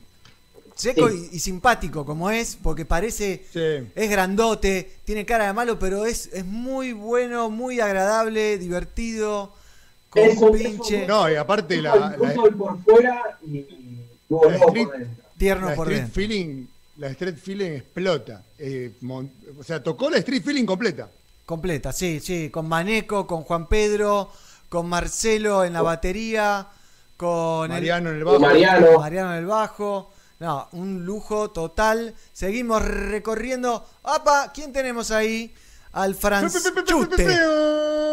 El Franchute Manu Digital que mandó dos sesiones que son. Bueno, en el spot que pasamos del festival hay mucho de esas sesiones. No digas más nada. Y está- el audio. El audio. ¿Cómo el audio. Punch para punch Pelado, para este programa inició y vos dijiste, no nos guardamos más nada. No, pero es que si Tenés- ¿Cómo es esto? No, pero una cosa es informar que más padre y otra cosa es spoilear. ¿Por qué no decís que todo el tema es el, es el coso también? Ah, Jeezy, ah, Jeezy's back. Volvió Jeezy picante, me gusta. Ahí, ahí, ahí. Te pasa, negro. Estuvo tímido con, con José. Ah, mirá la placa esta, sí, señores. pa, pa, pa, pa. Nompa en la casa, como dicen en el tema. eh, grabaron un tema, lo grabamos a, a 28 cámaras más o menos. Eh, hoy estuve empatándolas y está, hay gran material. ¿eh? Voy a laburar. Sindor, se me viene de acá al 30 de noviembre un, un Sindor continuado, te digo. ¿eh? Eh, Y bueno, con ese cultivo. ¿qué querés? Claro. Hay un, un CBD negro para dormir, un aceitito. Ahí, ahí a, a la a gente. esa hora, a esa hora, te- si fumás, la- yo la quedo al toque. Me voy a ver una serie. Hacete una siestita, come ligerito y a las 12 y pico cuando prendés la compu la noche, pipazo. No, esta compu gloria. se prende a las 7 de la mañana, 7 y media, y está prendida hasta las 2, 3 de la mañana, laburando. Bueno, no pa no nos- en la no nos casa entonces, ¿eh? Miren La gente que necesita este país, el negro. Rondamón, Rondamón, Oh. directo desde Mar del Plata con un acústico hermoso. ¿eh? ¿Dónde grabaron? ¿Dónde? Ellos grabaron en Mar del En Mar del Plata, Plata grabaron. En, en las digo, afueras. eso que es como en acantilado, ahí al lado del mar. ¿qué Sí, Eso es, eso es cerca de la acantilado. sí. Esta foto no es del, del producto final, eh, voy a aclarar. ¿eh? Eh, el acústico hay tres músicos, muy bueno, muy bueno como siempre lo de Rondamón, banda que me encanta. ¿Quién más está por ahí? Bien, el Oh. Nati Combo. onda? Que, que acaba de estrenar Flores y Burbujas, discazo instrumental. Y quiero agradecerle a Sergio, primero la predisposición, la buena onda y acercarse Sí. y armar una formación inédita del Nati Combo para, para esto, que es eh, Somos 900 Pelagatos el 30 de noviembre. Porque ayer estuvo en una nota en Se Siente el Reggae, que es una página Sí. de, de Instagram muy importante, con muchos Sí. seguidores. Estuvo tocando en vivo, no sé qué. Y me dijeron que nos estuvo tirando muchas flores. Todavía no pude bien. ir a escucharlo. Pero sin, sin haberlo escuchado, le agradezco porque sé que siempre tiene palabras eh, de aliento y, y de buena onda y es un personaje hermoso, la verdad que es un personaje Che, hermoso. Negrito, eh, en esa foto se detalla la artillería pesada que Na- Nauentist, como le Sí. dicen a, a Nahuel Giganti, el Nauentist, eh, junto a Nico Bird, a Uchelo, sacaron micrófonos de alta gama. Ese creo que es un micrófono que estaban hablando que, bueno, no voy a. Pero bueno, eh, última línea, Lo mejor grabamos. Eso es un, es un, un Neumann, creo, y no recuerdo de qué década era, pero. lo gracioso fue que lo inflaron, lo inflaron, Calcular. lo inflaron, lo inflaron, ¿no? Este micrófono no sé qué, que Neumann, que, que, que pin, que pan, que no sé qué. Y- Y después tenían y dos, tenían dos, no tenían uno, tenían dos. Claro. Ah, Y lo más lindo fue cuando ellos dejaron calentar el micrófono un ratito antes de que empiece todo. Claro, como Ahí, cua- 40 Nelson, y minutos. Nelson ¿eh? dijo, sí, sí, Nelson dijo, no, no, yo quiero uno de mano. No, porque Nelson dice que él explicó, él dijo que es como la Sí. flecha, él, tiene, él Es está como tirando flecha, claro, claro. Exactamente. Qué lindo momento este. ¿Quién más? ¿Quién más está por ahí? A ver, a A ver. ver, para que le pifié la- al, al botoncito. Oh, no, ahí, ahí. Dispare, ahí va. ¿Eh? Mira, tenemos a Oh. Lila, ¿eh? de Vintage, de Reggae. ¡Qué vocecita! Uf, impresionante, ¿eh? Impresionante. Te digo que conquistó a todo el público, que éramos nosotros tres, el pelado eh, Mighty y yo. eh, porque la- la- con la Vintage Reggae Café encima que hace covers de hits eh, que son atemporales ya, ¿no? Sí. Eh, Sí, sí, sí, También- aparte. Una También estuvo Pedri. muy bien lograda. sí, también Sí, estuvo. muy, muy bien logrado. El único músico que repite en bandas fue Pedri Dab, que acaba de sacar dos temas junto a Martino Gesualdi, que ya pueden escuchar en Pelagatos y Radio, se pueden meter en pelagatos.com.ar y lo pueden escuchar ahí. Buenísimos, ¿eh? Una combinación. Sí, eh, la épica. pócima y Early Love. Es Martino Sí. Gesualdi con Pedri, tremendo. Tremendo. Tremendo, tremendo está. Tremendo. ¿Quién más tenemos por ahí? Última foto, bueno, otra de la Vintage, ¿eh? la dupla de... No me acuerdo el nombre del cantante, pero la, Eh, ah, la rompe, ¿eh? La rompe yo, hasta me emocioné. Lucas, Lucas. Lucas, sí. Lucas. Me emocioné con la versión, todo emocionado, todo emocionado, le digo, loco, cantás re bien. Y el chabón miró para otro lado. No, Estaban pero- concentrados, negro. Estaban concentrados, negro. Estaban cantando. Estaban auriculares, no te escucha. Negro.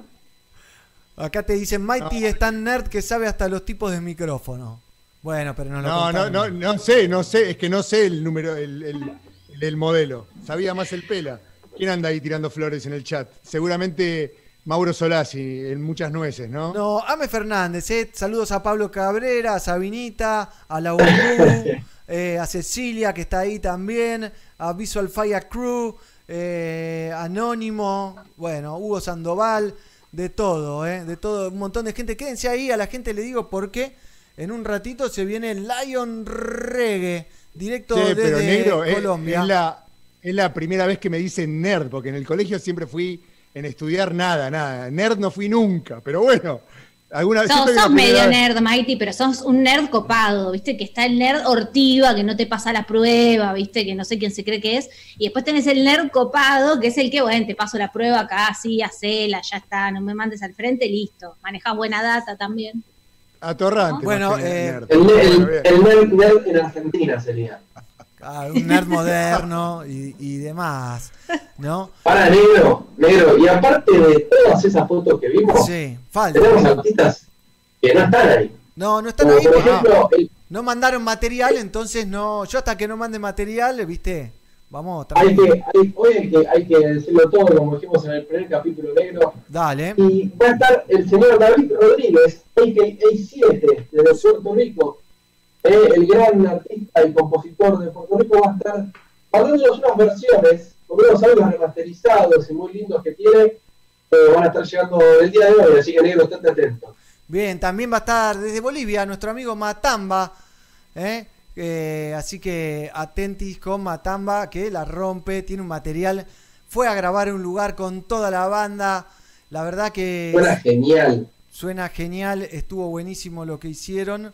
Eh, así que, eh, nada. Yo te digo, negro, Decime. es como un bálsamo ver las fotos, ¿eh? Porque uno hace tanto que no ve música en vivo, recién ahora, un streaming, otro, está- se está empezando a mover, pero yo extraño tanto ir a ver bandas, por ejemplo, que por ejemplo, veo las fotos y digo, bueno, hay movida, me acerco, me Sí. acerco un poco. Claro. Así Sí. que, no sé, me, me relaja la, la sección fotos. Che, Lo quería decir. Eh, ¿Cómo es la convocatoria nueva de hoy? Porque le podemos- la podemos extender quizás al público en general que esté atento, que vamos, hay una participación de, de- de voces y mensajes, además de que está siempre la línea del gato abierta. Sí, Eh, abierta. eh, hay, hay, un- hay una personalidad radial importante de Argentina participando también. Sí, lo ¿O estuvimos contando. que puede, Sí, sí, ya confirmó, todavía no mandó el material recién hoy. Estamos invitando a algunas estrellas por fuera del reggae para que presenten algunas de las bandas y ha confirmado Matías Martín. Eh, para mí, que soy un amante de la radio, es como que confirme un gran jugador, viste, un Román Riquelme, ¿no? Alguien así de ese nivel dentro de la radio, ¿no? No te voy a decir un Maradona, un Messi, porque ya nos vamos a la mierda, me parece.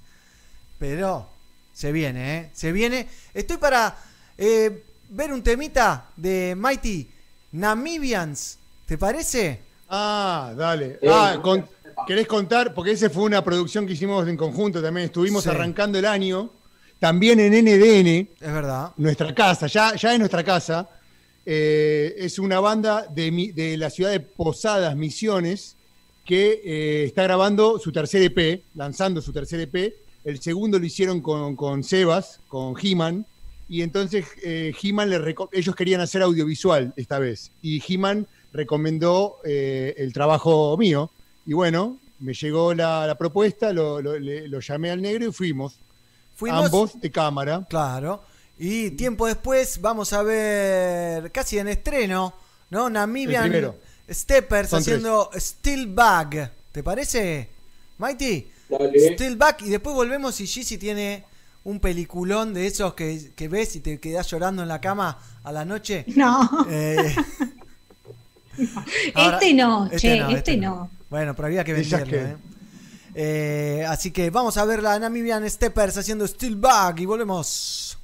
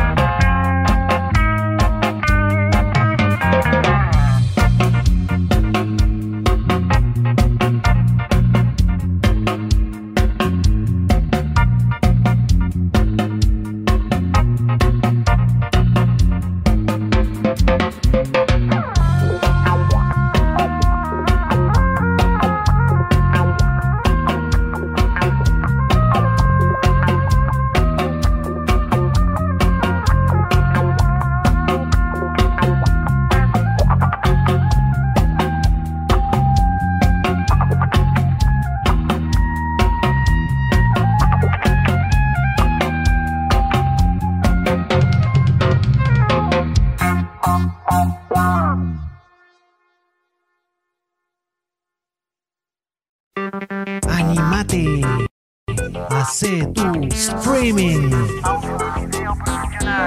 Live. Hacete oír. Pelagatos. Sonido positivo.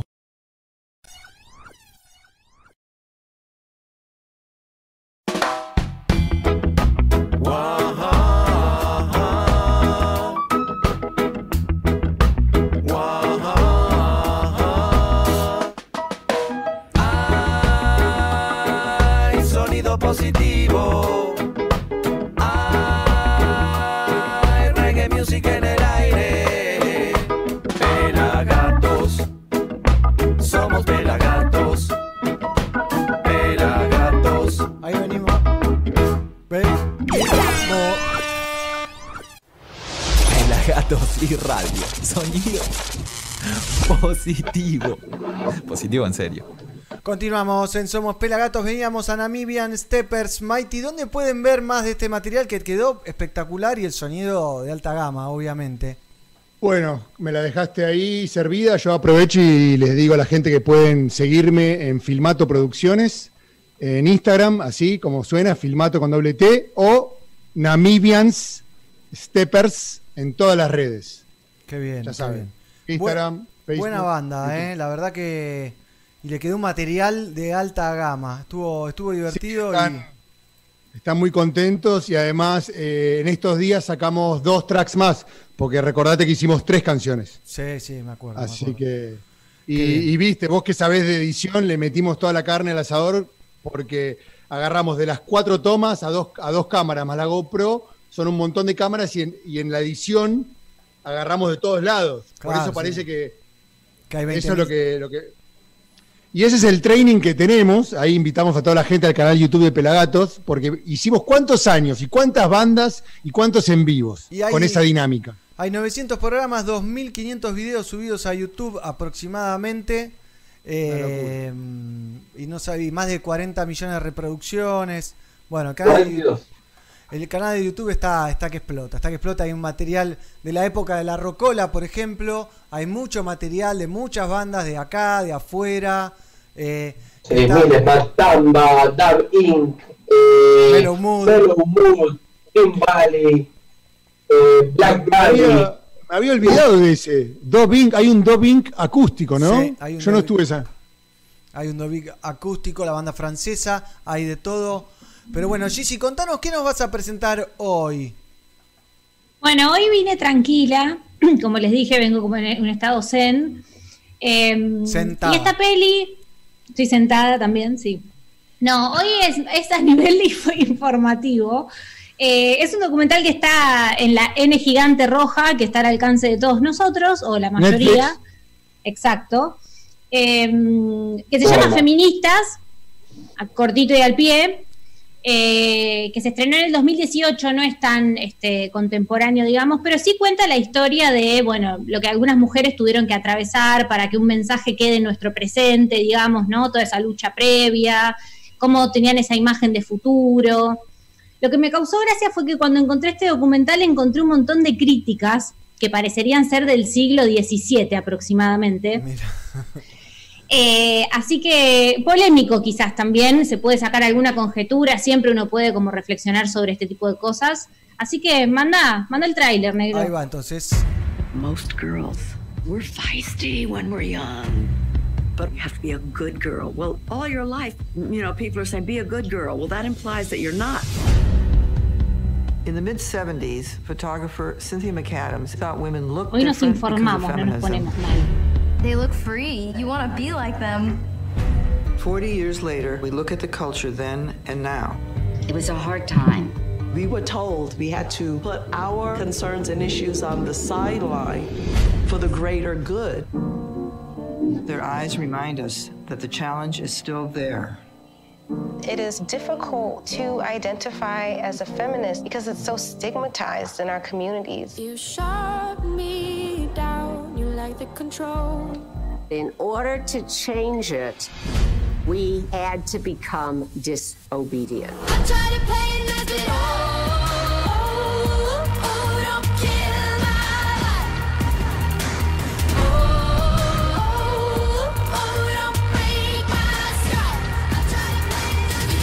all of us gained from the fact that there was a women's movement. Yes, we are anti racist and we are for women's rights. We thought we were going to change it all.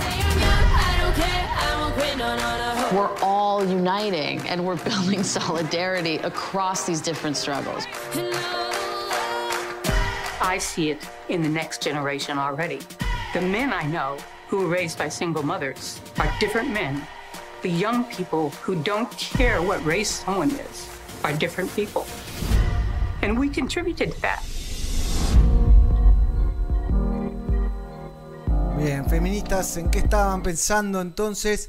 Seguimos con la fotografía que me gusta. eh, parece interesante, ¿eh? Sí, sí, tiene muy buena calidad de imagen, tiene muy buen archivo. Eh, ya digo, sobre todo invita a la reflexión y a un contenido un poco histórico, como para no decir, bueno, salimos ayer, eh, somos las que vamos al Congreso ahora. No, no, a ver, todo esto tiene una historia, tiene un contexto, mucha lucha, muchas muertes en el medio, lógicamente, lo que decimos siempre, pero te lo cuenta de una manera bastante amena, así que está bueno, Se disfruta. es disfrutable, tal cual. Bien, bien. Pela, vos que eh, te tenés que ir, ¿no? Yo tengo que rajarme, gente. Perdón, ¿eh? Pero me tengo que ir a hacer unos quehaceres. Bueno, bien, lo dejamos ahí entonces. Eh, bueno, Gigi, buena recomendación. Estoy para ver un temita musical, volvemos y ya vamos a estar recibiendo a Camilo de Lion Reggae. ¿Eh? ¿Les parece? En un ratito nomás. Nos parece. Y tengo a Mama África haciendo una combinación junto a Andrew Tosh, Song Around the World, para compartir con ustedes. No me acuerdo en qué botón, pero estaba en este. ¿Eh? Chau, Pela, suerte ahí. Nos vemos.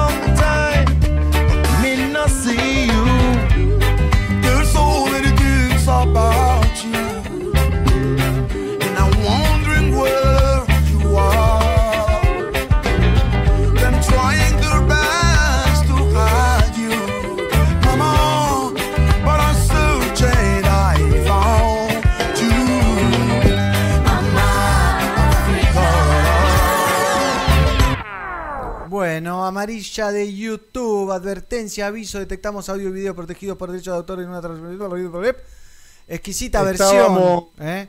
Estábamos comentando con Gizzy que le decía que ahí en el video que veíamos de Andrew, eh, Andrew, Andrew Tosh eh, para Sí. Playing for Change, haciendo la versión de su papá, ¿no? Mamá África, en la guitarra está Donald Kinsey y en el bajo Fully Fullwood, que fueron la segunda camada de World Sound and Power, la banda que acompañó a Peter. Bien. Y Gizzy me estaba comentando algo justo cuando nos cortaste. Que, que- comentalo al aire, Gizzy, por favor. Sí, que el otro día estaba viendo eh, el documental Marley, Sí. que bueno, ya todos lo hemos visto, bueno, y, y me causó mucha gracia escuchar, porque como que me lo imaginé el momento donde dice, bueno, y llegó un tipo alto, rudo, con unas facciones así, y claro, era Peter, que Peter tiene como, tú tenía como todo ese semblante bien root boy, eh, que te daba miedo, no sé, en ese momento, viste, como que todos lo veían como la presencia, eh, Claro. y así lo contaban ellos.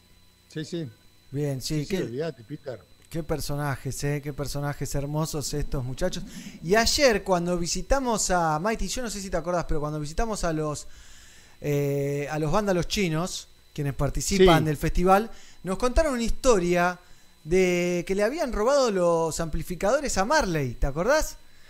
Ah, sí, porque cuando hicimos la entrega de, de- de regalos, eh, siempre me confundo con premios, pero no, son regalos Son de nuestros auspiciantes. sí. Entonces, eh, bueno, primero que causó mucho, el libro de Marley, estamos regalando esa cultura, ¿no? El, el libro de Roger Stephens. Y, y claro, se emocionaron, dijeron, uh, para nuestra colección, a ver quién lo lee primero, bueno, lo dejamos acá, ta, ta, ta". Y el guitarrista, eh, no me acuerdo el nombre de- del muchacho, este, nos dice, nos dice que eh, él tenía data de Sí. que eh, Sex Pistols, pa- cuando comenzó Sex Pistols, los primeros amplificadores con los que grabaron se los afanaron a una sala de ensayo de Marley en Londres. Y entonces, claro, por- y todo tiene sentido, porque Es Londres posible. estaba es muy exiliado. Bob Marley estaba exiliado en Inglaterra en esa Claro. época que explota Sex Pistols, 77, así que es muy probable que, bueno, él dice que lo leyó en un, en un libro biográfico. Ah, el guitarrista Tomás, Tomás Verduga, que es el hermano. eh, lo- los vándalos chinos lo que tienen de lindo es que son muy familia, ¿viste? Tomás Verduga, el guitarrista, y voces también, es el hermano del baterista, Matías Verduga, que hace batería, percusión y también voces. Y después Iñaki Colombo, el guitarrista que hace pianos, también sintes, es a la vez hermano de Salvador Colombo, que hace teclados, pianos y percusión. Después están Nicolás Rodríguez en el bajo, que es tu primo negro, y Goyo de Gano en las voces. Bien. Que bueno, eh, yo les contaba ayer, eh, eh, varios de los chicos de la banda fueron al colegio con mi hermano menor. Al que le dicen Colombia. Le dicen Colombia a mi hermano menor porque cuando se conoció con ellos, él venía de Colombia. Yo me quedé en, en Bogotá a terminar estudios. Pero bueno, eso lo contaremos en, otras, en otros momentos. Estudio. Pero bueno, saludos a Manu García ahí, a Pablo Marín Canesa también, Brian Bernie García Peña. eh, bueno, un montón de gente que está del otro lado acompañándonos. Por suerte, minutitos se viene Lion Reggae a charlar con nosotros. Este artista que tiene una cabeza diferente eh, y que hace que le da una vuelta de tuerca al, al reggae music. No quiero eh, venderlo de más, pero interesante, No. eh, interesante muchacho. Estaba mirando su página web, pueden meterse en lionreggae.co, tiene cuatro discos libre de descarga. ¿eh? Vamos a estar Mirá. charlando de eso. Sí, estoy mirando la discografía, tiene Tierra del 2012, Siente de 2014, La vida llora 2016, International Party 2020 salió en agosto, o sea que debe- es lo- eh, deben estar trabajando. Y bueno, nos, que mejor guardemos información para, Dale. Vamos a ver para- entonces a Lion Reggae para que lo conozcan. eh, en esta versión de Nuestra Tierra, grabada en este momento eh, en pleno COVID. Eh, es difícil, le cuento a la gente que está del otro lado, encontrar videos que YouTube no te bloquee. Es un arduo Claro. trabajo, arduo. pero bueno, hoy pudimos ver a Sting, pudimos ver a Zona Ganja sin ningún problema. pudimos ver, ¿qué más vimos? Eh, vimos eh, hoy algo de Manu Digital. No, estaría Ah, bueno que lo tengo ahí, algo. después lo vamos a poner, ¿eh? lo tengo ahí. Así que vamos a ver el Lion Reggae, entonces nuestra tierra, y creo que después ya va a estar Camilo charlando con nosotros.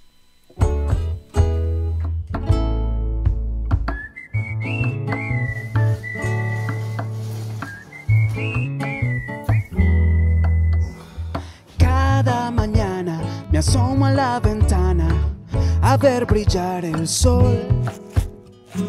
Nada es igual, no hay nadie en la ciudad, pero siempre canta el picaflor. Luego vuela y vuela y el cielo se despeja, el mundo respiró. Entre cuarentenas y un mundo de problemas, él me dio una lección. ¿De qué sirve un auto nuevo?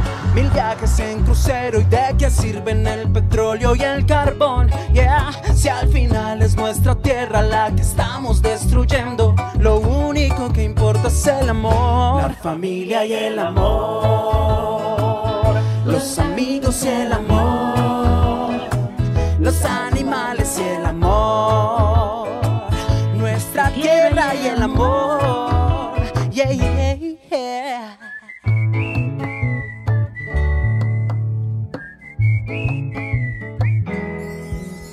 Yo solo deseo que esto acabe, que el mundo cambie y vivamos mejor con nuestro ambiente, con nuestra gente y que a los niños no les falte el amor, la familia y el amor, los amigos y el amor, los animales y el amor, nuestra tierra y el amor.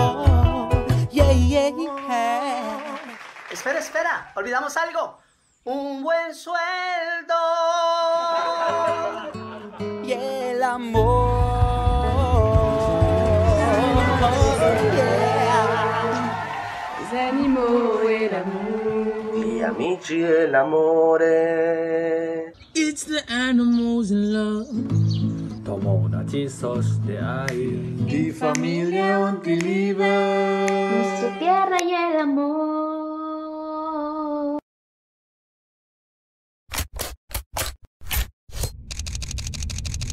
En la era Instagram, las imágenes lo son todo. El ojo del reggae le pone su lente a la música. Seguilo, arroba Fotos. Bien, continuamos en, en Somos Pelagatos. Veíamos linda versión de nuestra tierra de Lion Reggae original, dinámica, divertida. Ya se deben estar por conectar. Pero les recordamos que hace un ratito hablamos con José Gaona de Zona Gancha. Después lo van a poder ver todas las veces que quieran. ¿eh? Y pedían que repitas la página de los colombianos, Mighty. Ya la, la copié en el chat de YouTube. Bien, ahí todavía no me apareció, así que por eso te decía. Eh, bueno, yo y el amor, dice Cami. Buen- buena versión, ¿eh? Y ahí los tenemos, ¿eh? Lion Reggae se está comunicando con nosotros. Vamos a recibirlo. Entonces. Me con- escuchás mejor, ¿no? Eh, sí, te escucho mejor. Es el micrófono este. Es el nuevo micrófono. Es el nuevo micrófono, sí. Pero lindo, lindo que vos tengas nuevo micrófono y el pelado eh, tenga el, el viejo, ¿viste? Pero bueno. Y bueno, todo no se puede, vamos no equilibrando. Pero no- de a poco. El yin yang, chicos, un poco así, así, vamos a, vamos equilibrando. Vamos equilibrando, por supuesto. Así que, pero bueno, se viene ahí. Lion Reggae está cargando la barra de potencia para sumarse a esta charla. ¿eh? Y tienen, van a estar presentando un tema, te digo, con un artista eh, chileno. Que lo digan, eh. que va a dar que hablar. Va a dar Sí. que hablar. Otra notición para estos 900 pelagatos, ¿no? Puede ser. Sí. Ah, bueno, Lion Reggae confirmó presencia. ¿Eh? Confirmó presencia en eh, los 900 pelagatos. Somos 900 pelagatos el mm, lunes. Se suma. Se suma. Se sumaría representando a Colombia con alerta que fueron los primeros en confirmar. Totalmente. Muy Así que son, y que son de alguna manera, ¿no? digamos, los pioneros de la capital de, de Colombia, de Bogotá, en hacer reggae. Totalmente. Bueno, los estamos esperando y se están conectando. Si no, mientras tanto, ¿qué les parece si vemos algo de Manu Digital? eh, que va a estar participando del festival también. El francés que acaba de largar un discazo explosivo donde se va del reggae y se mete di- directo, de lleno, en la música, en electro reggae, Mighty, se le puede decir. Eh, Sí, sí, yo lo llamaría más como. Sí, electro reggae definitivo, dub, dubstepper. Dubstepper, y, sí. y llamémoslo Manu Digital Sound. Sí, ahí va.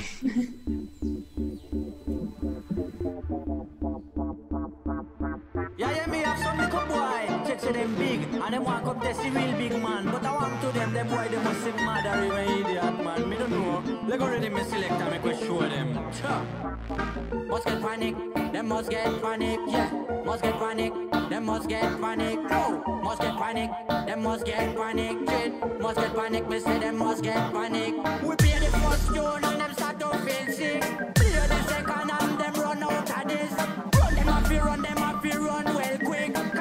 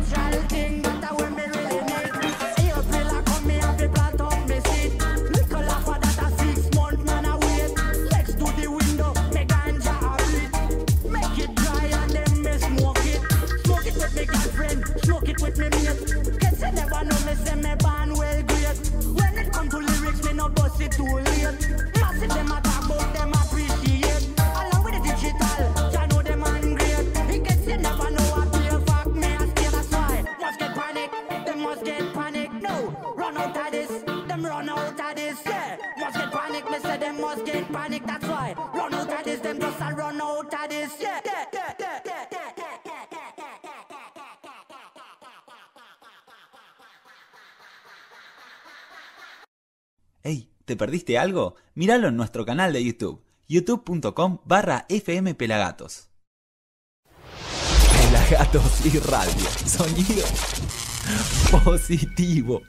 Positivo en serio. Ahora después charlamos. Positivo, en serio. Ahora después charlan tranquilos. ¿eh?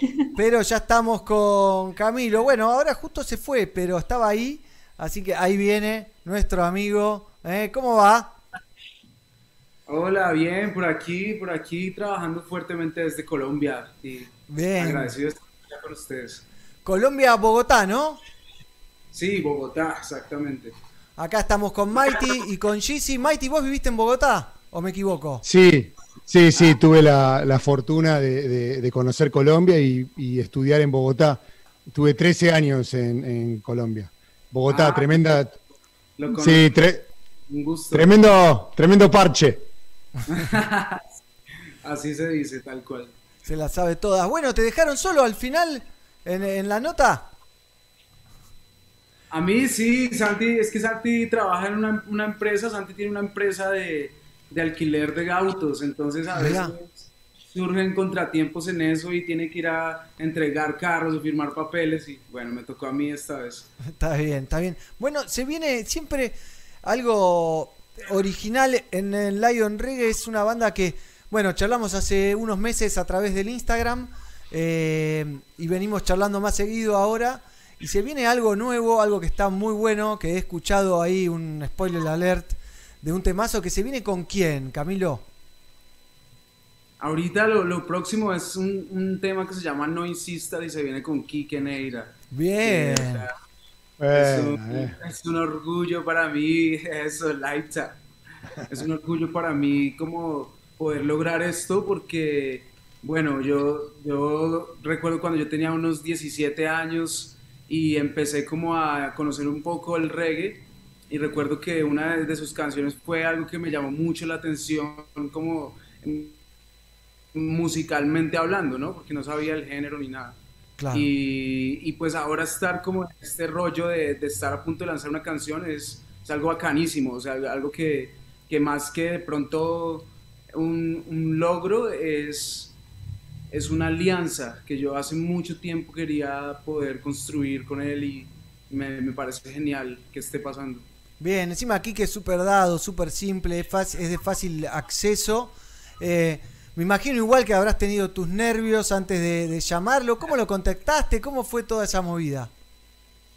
Bueno, en realidad todo ha sido de tiempo. Nosotros nos conocemos desde el 2013, si no estoy mal. Nos conocimos en un, en un festival acá en Colombia. Bien. Eh, nos cruzamos en camerinos y bueno, nos saludamos, fue muy bacano. Y lo- unos años después eh, compartimos tarima en un festival que se llama Stereo Picnic acá en Sí. Colombia. Y compartimos tarima y cuando yo volteé a mirar, él estaba ahí, pues en la tarima viendo, viendo mi concierto.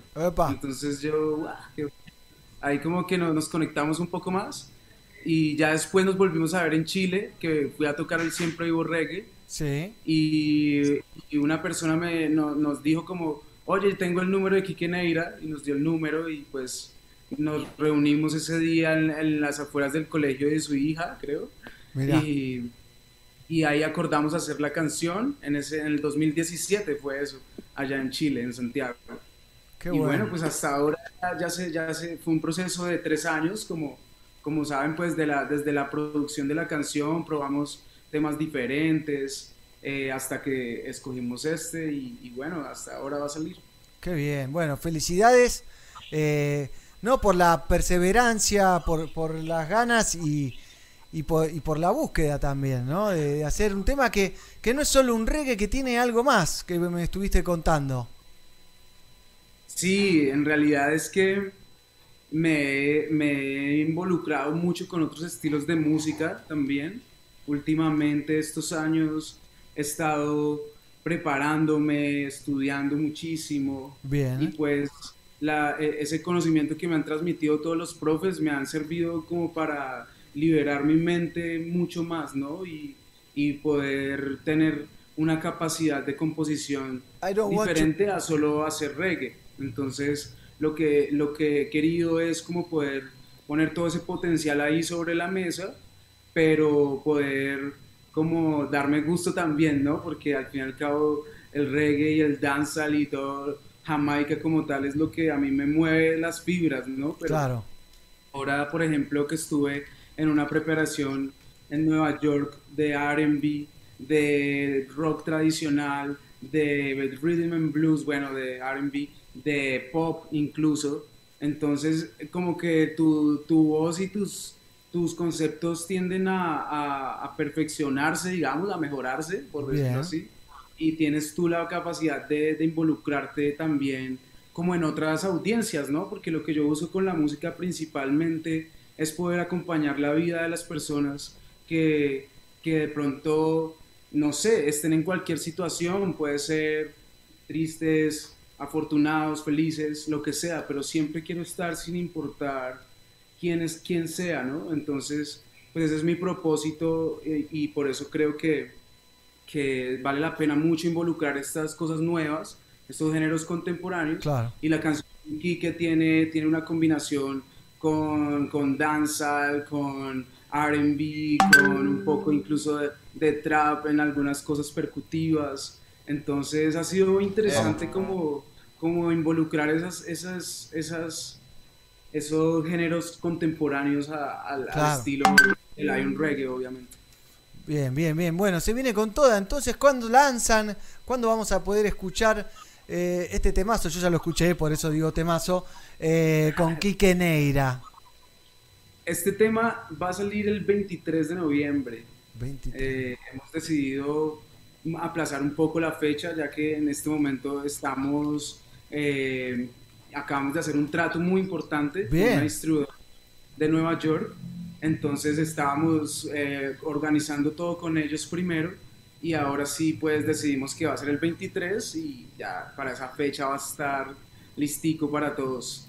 Qué Porque te había dicho que era el 18, ¿no? Pero pues lo tuvimos que mover un poco. Bueno, Sí. bien. Mientras que sea por cosas positivas, siempre, siempre está bueno y suma. Sí, total, total. Eso hay que darle tiempo al tiempo para hacer las cosas bien. Me gusta, me Eh, gusta. ¿Y cuál Camilo. sería el mensaje? Ah, perdón. No, no, dale, dale, Gigi, dale. No, no, quería como para, para nuestros oyentes y para todos saber un poco de qué se trata el mensaje, ¿no? ¿Qué es lo que quieren transmitir? ¿Qué es esto que están haciendo? Eh, ¿Cuál es el mensaje que transmitirían con este corte, con los discos, con los temas? ¿Qué le querés transmitir a la gente? Eh, bueno, como te digo, yo quiero, yo quiero poder acompañar diferentes circunstancias. Entonces, los mensajes que transmito, como en esta canción con Quique Neira, que es una canción eh, de amor que yo hice en un momento en el cual, pues, quería como ya desapegarme totalmente de una pareja que tuve. Y tú sabes que de pronto en esas situaciones uno es un poco vulnerable, ¿no? Como que de pronto está triste, como que no sabe qué hacer. Y, y eso es lo que yo busco precisamente. Entonces con esta canción es darle la motivación a la persona ya como para decir, decirle al otro, mire, no insista más, ya como eh, todo tiene su final, dejemos hasta acá y, y pues Oh. ya quiero como poder superar esto, ¿no? Poder despertarme y ya no estar pensando como en esas cosas. Entonces, eh, pues la hice en ese momento como, en- como con esa intención de que las personas que lo necesiten también puedan decir ya no más hasta acá voy y pues tú sabes que eso afecta un poco los procesos de cada uno y no Claro. es bueno y no es bueno digamos que no tengamos la música nos acompaña a diario que no tengamos al- algo como que escuchar y que nos diga ok a salir de ahí Eh, entonces pues esta canción es específicamente para eso pero el disco en general se llama International Party y, y es, un, y es un disco que viene con, con muchos contenidos diferentes porque eh, digamos que trae canciones en inglés y en español Bien. y pues cuando uno, o personalmente me pasa cuando yo hago una canción en inglés, es muy diferente como la musicalidad, los colores que uno busca, todo, todo cambia.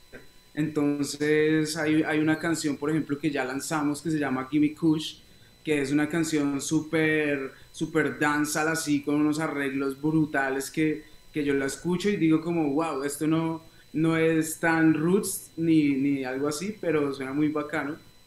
Entonces, y en esa canción, por ejemplo, nuestro mensaje pues es a que, a que la gente y nuestras generaciones comprendamos que la marihuana y, la, y, la, y el kush como tal no es un delito social, sino que más bien puede ser un complemento para la sociedad en muchos aspectos, no solo fumándola ni, ni mucho menos, sino de varias maneras, ¿no?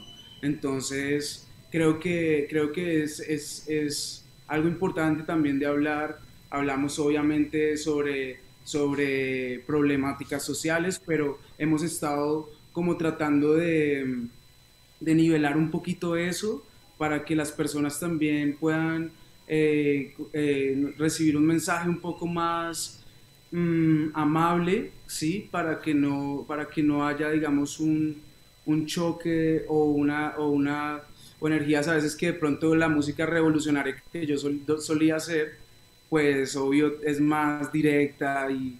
y Que no se le genere como un bombardeo de mucha información de sí, sino que generar una armonía con Es- Eso, yo quiero que la música sea amable con la gente y, y que ellos puedan, pues, eh, escucharla en cualquier situación, con su familia, con quien sea, no solo en ciertos momentos. Sí. Sí, eh, yo quería que nos cuentes un poquito, veo que, que viviste en Estados Unidos, que creo que fue donde comenzaste con el reggae. ¿Hay un vínculo familiar con Estados Unidos o solo estuviste estudiando allá? Contanos un poquito el origen de, de Lion Reggae, cómo evoluciona. Ya hay cuatro discos, ¿no? Eh, International Party será el cuarto disco de estudio. Darnos un poquito de panorama de background, si podés, para la gente que está ahí conectada y también para mí, que, que la verdad que no los conocía mucho. Claro, claro que sí.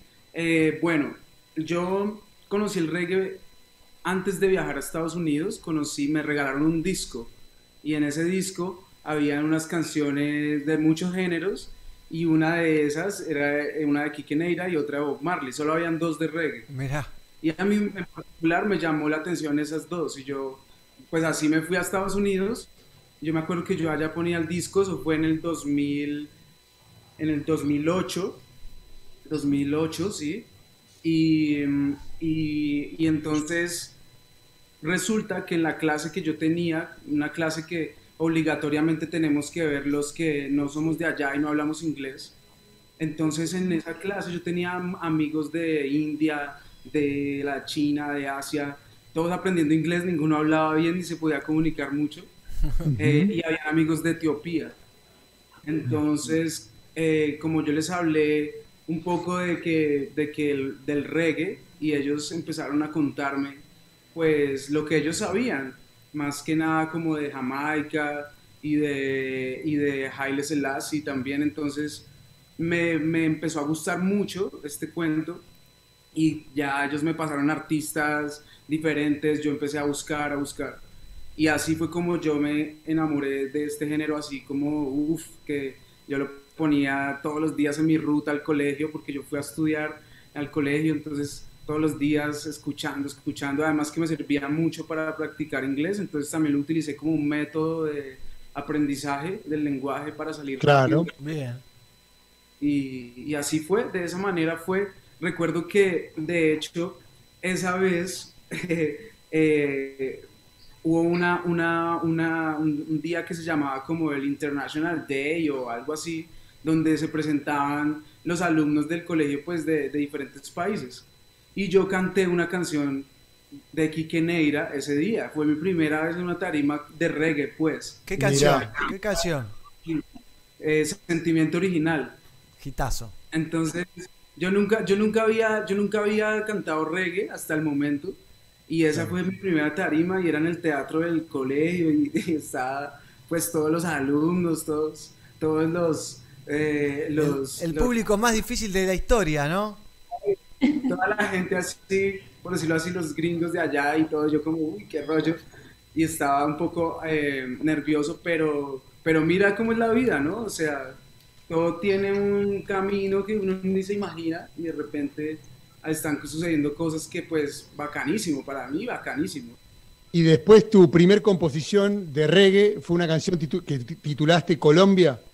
Esa, esa fue el primer tema allá porque, porque mi papá vivía allá, ya que ahorita preguntaste que por, por cuál, cuál era la razón, es que mi papá vivía allá, eh, mi familia, tengo mucha familia que vive allá, eh, mis tíos, mis primos, pero, pero esa vez mi papá pues quería que yo siguiera estudiando allá y yo tenía como ese, esas ganas como de más bien ponerme a hacer música, de, de ver cómo creaba mis canciones y, y acá en Colombia, en mi país, ¿no? Entonces, por eso hice esa canción, Colombia, porque yo, ahí fue donde yo decidí, no, yo me devuelvo para mi país y voy a, voy a sacamellar desde allá, voy a iniciar esto. Y extrañaba mucho también porque es que el panorama eh, cambia demasiado y, las costumbres y todo, y de pronto cuando uno está chico puede asimilarlo o muy bien o puede ser como, uy, no, no es, no es mi estilo o lo que sea. Qué bien. Bueno, y Camilo, ¿y vos antes también habías ganado algunos concursos de, como cantante o algo así o me equivoco? Sí, lo que pasa es que eh, mi papá es melómano y mi mamá también le encanta la música y nuestra familia hay varios músicos. Entonces eh, yo empecé a cantar como desde los tres años, cuatro años. Me acuerdo que ya a los cinco años ya estaba cantando por ahí, moviéndome. Y a, los, y a partir de los ocho años yo me fui a vivir a una ciudad, yo, yo nací en Bogotá, pero a los ocho años me fui a vivir a una ciudad que se llama Neiva, en, en un departamento que es el Huila, en el sur de Colombia. Entonces allí me llevaron a estudiar a un colegio que, de, dada la casualidad, a, a- a- antier tuve una entrevista con ellos después de imagínense cuántos años, eh, y es un colegio artístico. Entonces allí un profesor encontró que yo cantaba y él se puso así como, venga, le voy a dar todas estas canciones, se las aprende. Y entonces de repente me dijo, bueno, salió tal concurso, vamos para Medellín, vamos para Aguadas Caldas, que vamos para Barranquilla, que después pasaron muchas cosas y luego después eh, resultó que me llevaron a... eh, se volvió famosa o reconocía una canción que hizo mi profesor que, que, que decía algo así como, no, no, no, no, no, no a la guerra, no, no, no, no, más violencia, no, no, no, no, no, no, no a la guerra, no, no, más violencia, no. Y se volvió así como un himno de la, de la paz, entonces me llevaron a un, a un, como un congreso de, de un montón de políticos, así que yo en ese momento ni sabía lo que hacían, pero fue algo, una experiencia loca. Hoy en día yo ver las fotos y que todos ellos estuvieran ahí y que hoy Hmm. sean los que, digamos, están a cargo de muchas cosas, que de pronto hacen cosas malas, ¿sí? Entonces uno dice, uff, pero esa fue mi, mi vida de pequeño, esa fue mi, mi, mi trayectoria así como muy en serio, muy, muy enfocado también desde chiquito mis papás. Entonces creo que ellos también se veían venir todo esto de, de alguna manera, ¿no? De pronto no así con el reggae y esto, pero de alguna manera. ¿Y qué te dijeron tu- tus papás cuando le dijiste, me voy a dedicar al, al reggae music? Y le, le mandaste la canción Gimme Cash. No, pues al principio, em, pues la verdad ellos siempre han respetado mucho mis decisiones, eso sí tengo que valorarlo mucho de ellos, siempre han sido como muy respetuosos en esa parte. ¿Qué te dijo tu papá? Te dijo, Gimme Kush, péguelo. No, mi papá, no, y es que eso no es todo, porque cuando yo les dije, o sea, yo llegué de Estados Unidos a Colombia, empecé a armar mi proyecto y les dije, es que bueno, me voy a ir a vivir al campo. Y ellos como, what the heck? O sea, ¿qué vas a hacer? ¿Cómo así? Y yo tenía como 17, 18 años. Entonces, claro, fue, fue, en ese momento fue pronto más el choque, que ellos dijeron, pero ven, ¿por qué te vas a ir al campo? No entiendo, ¿qué está pasando? Entonces yo les decía, no, es que yo en este momento de mi vida quiero poder entenderme más como humano, quiero como experimentar otras cosas que difícilmente lo haga acá, ¿sí? Entonces quiero como ir un tiempo, no sé cuánto, pero pues quiero ir un tiempo. Y ahí fue cuando ellos empezaron como a, poner alerta roja, como, hey, no, no, algo no está bien, ven, tal. Pero allá fue donde yo hice mi primer videoclip cuando pienso en ti. Eso fue ahí a los alrededores de mi casa. Y, y pues todo el paisaje es hermoso, todo es muy bonito. Y cuando, pum, ese video empezó a moverse, entonces yo les expliqué a ellos como, va tranquilo, ma, tranquila, yo, estoy, yo sé lo que estoy haciendo, no se preocupen. Mi mami pues iba a visitarme a veces y, y aunque siempre me decía, vámonos para allá, vamos para allá, yo estaba como ese- en ese rollo de crear mi música, crear mis cosas, entender, aprender y, y pues ya después ya tomé otras decisiones, pero, pero para, ese, eh, para esa época fue así y, y ellos siempre me han apoyado en realidad, siempre han estado ahí como incondicional, sí. Bien, ¿y alguna vez te tiraron de la oreja por alguna canción? Tipo, te dijeron alguna. Eh, tirar de la oreja, ¿no? Digo, te dijeron, ¿te parece decir eso en una canción, Camilo? O en una cena navideña, no sé, algo así. Sí, claro, ellos, ellos me, sobre todo mi papá es muy crítico con mis letras, él siempre se ha encargado como de llegar y decirme, bueno, déjeme ver, esto no, no me parece, lo lo otro.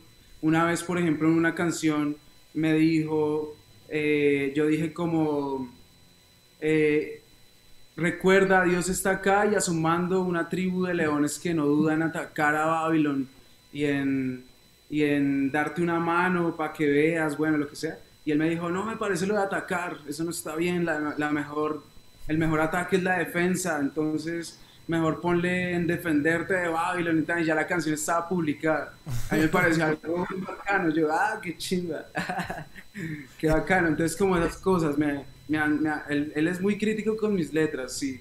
Y digamos, en cuanto a, en cuanto a, la escuela, a las letras un poco más explícitas y las canciones ya de pronto de ese estilo, ah, no, eso él se, se, se lo, se lo goza. Él se goza, ya, ya sabe que, que mi estilo de vida, pues yo lo tengo muy definido, entonces él se lo goza y, y le encanta que, que uno esté haciendo cosas y camellando duro, eso sí. Sí, te ve contento y se pone contento, me imagino. Claro, yo creo que de pronto si estuviéramos cerca hasta, porque pues tú sabes con el tiempo van entrando las enfermedades, yo creería que hasta si estuviéramos cerca lo habría convencido de hacer alguna medicina canábica con aceites, con varias maneras, ¿no? Que existen, pues, sobre todo los aceites para los problemas gástricos e internos sir- sirven muchísimo, entonces, pero bueno, sé que en algún momento se podrá dar, pero sí, Bien. sí, Vive, vive en Nueva York él. Él vive en Washington. En Washington. Él vive en Washington, sí. Ok, ok. Bueno, Camilo, eh, linda, linda historieta tenés ahí escondida detrás, ¿eh? Eh, canta desde los dos años, concurso, estudió en Nueva York, tema con Kike Neira, no en un fast forward rápido. Eh, ¿Qué más viene para Lion Reggae? Pues se viene el tema con Kike Neira, pero sé que hay más detrás o después. Claro, claro. De hecho, eh, vamos apenas en la cuarta, esta sería la cuarta canción del disco y son 11. Bien. Entonces, nosotros vamos a, a lanzar esas canciones así, mensualmente. Ya la pandemia, digamos que también nos cogió y pum, de entrada nos dijo, uy, parce, cambien todos sus planes. y nosotros tuvimos como que pues modificar fechas, todo Claro, otra vez. todo. Y, y ya vamos a empezar ahora sí, de, a partir de este mes, a lanzar una canción cada mes. Ese, ese es el, ese es el plan, el cronograma como tal, que ustedes saben que eh, cumplir el cronograma es como lo más difícil. Entonces Sí. ese es el, ese es el, el trabajo que, que vamos a hacer, pues que hay ya en, en mente. Entonces se vienen muchas canciones, eh, vamos a tener más invitados internacionales Bien. que pues todavía los lo voy a tener así como, como una, una reserva, pero para que la gente esté pendiente. Eh, también vamos a tener invitados nacionales muy bacanos. eh, de ellos sí, pues voy a hablar porque son panas míos también de acá, de, de este movimiento. Y voy a, voy a hacer, por ejemplo, voy a cantar con Afas Natural el próximo año. Bien. Voy a cantar con, con The Bruces a mí. Voy a cantar con Raz Yaonan. Voy a cantar con, con Alerta, camarada. Claro, bien. Entonces, entonces vamos a hacer una- un movimiento el próximo año. Pues yo quiero hacer también desde mi parte, desde Lion, como un, un movimiento bien fuerte de, de nuestra, de nuestra vuelta acá colombiana, porque es que hay mucho talento, pero falta un poquitico más de que las bandas nos, sí, como que a- Sí, trabajen en equipo. Sí, acordemos y digamos, ok, hagamos la, la vuelta, logrémoslo juntos, camellemos. Y pues que obvio cada quien en su, en su carrera, pero hay cosas que se pueden articular para que esto funcione más, ¿sí? Entonces ese, ese es el, el- el camino, sí. Bien, bueno. Mighty, acá mi compañero, es un gran parce de, de los alerta. Sí, con, con la alerta camarada nos conocimos en el 2001 en Old Providence, justo antes de que saquen su primer disco. Seguramente la canción Legal eh, te ha marcado, ¿no? En algún, en algún lugar de tu carrera. Claro, claro, yo ya cuando yo llegué a Colombia y pues ya metido en el rollo del reggae, yo llegué a averiguar, bueno, qué pasa en Colombia, ¿no? ¿Qué pasa acá en Colombia con el reggae? Ahí fue donde ya empecé a conocer a Alerta Camarada, de Bruces a mí, en ese momento Y- había otras bandas, sí, Me bacanísimo. imagino también que, que habrás participado, eh, te habrá entrevistado Javier en Radio Etíope alguna vez. Claro, claro, con Javi somos, pues, la verdad somos repanas porque nos llevamos hablando por mucho tiempo, pero además de eso, porque cuando yo me fui a vivir allá en el campo, que les dije, sí, Sí. en San Agustín, exactamente. Ah, San Agustín, mirá. Exacto. Entonces allá yo conocí a Daladier. Claro, te iba a decir, Daladier. Bueno, lamentablemente eh, Daladier perdió la vida, fue trágicamente asesinado en San Agustín, en el Huila, claro. Un hermano, un hermano, Rasdala, Daladier Arismendi. que en paz Oh, descanse. yo- obvio, yo me volví pues su, su amigo allá, yo parchaba muchísimo con él. Entonces cuando todo esto pasó, yo estaba acá, uff, me acuerdo de estar con Javi así, pues el día del, del entierro del parcero, así como... Bueno, entonces nos cruzamos porque yo estuve, yo estuve ese día tocando los Naya, ahí el día que lo enterramos a Dala. Pero Ah, vos eras ¿sí? muy chico. Claro que sí, yo estaba ahí, yo estaba justo en Bogotá en ese momento. Oh, Eh, wow, yo- mira, entonces estábamos te- ahí. Estuvimos ahí. Yo te pregunto, ¿eras muy chiquito vos en los festivales Reggae Colombia? Porque Alerta Camarada además organizó festivales y se alcanzó a hacer eh, mucho antes del jamming. El Festival Reggae Colombia el primero, que vino Fidel, vino Aja Bones en el segundo. El tercero inclusive estuvo Sugar Minot, Apa. eh, que, que en paz descanse también Sugar Minot estuvo en, en Colombia, en Bogotá. Vos, estu- eh, ¿qué, qué- qué edad tenés, Camilo? Que, Yo tengo, yo tengo 28 años en este momento. un pibe. Ah, Claro, o sea que era- chiqui. claro, eras mucho más chiquito. Ya, ya, claro. ya, ya uno dice chico ni tanto. Ya. No, no, ahora no, ahora no, pero digo, eh, cuando Sí. se hacían los Reyes de Colombia en el 2004 fue el primero. No, yo, yo me acuerdo, yo me acuerdo que para esas fechas eh, yo, yo estaba, yo llevaba como dos años con mi proyecto. Y Ah, ya en el yo- 2004, mira. Sí, eh, ah, no, mentira, no, no, no, fue, no, no fue en el 2004, fue en lo, en el, como en el 2011 que él hizo un último Reggae Colombia o algo así, y yo me acuerdo de ese tiempo haber hablado con él para que Lion pudiera ser parte de ese evento, pero él me dijo como, bro, es que lo más difícil ahorita son los gastos y, y esto, y pues la banda apenas estaba iniciando, entonces fue más como la, la primera conversación que tuvimos por teléfono fue así. Entonces no llegué a ser parte todavía porque Lion inició en el 2009 y, y esa, y esa fue la única chance que hubo y no se presentó. Ya después de ahí no, no volvieron a hacer el festival, entonces, pero hemos trabajado con Javi en varias cosas, o sea, con Javi no- nos Has estado, has Sí, estado en los estudios de alerta en One Two Records. Sí, claro, varias veces allá con los parceros y, y también, por ejemplo, yo organizé un festival que vengo haciendo hace unos años y el año pasado estuvimos juntos y le apostamos. ¿Cuál es el festival? Contanos del festival que organizás. El festival se llama Avenida Jamaica Festival, acá en Es- Bogotá. Ah, ah, pensé que era uno que hacían en Melgar. No, ese no es. No, Ok. es, acá, es acá en Bogotá y, Lindo nombre. y pues, y pues ahora, digamos que sí también, ahora que lo mencionas, sí tengo las ganas como de llevarlo a tierra caliente y yo, Claro. quiero, y yo quiero poder hacerlo.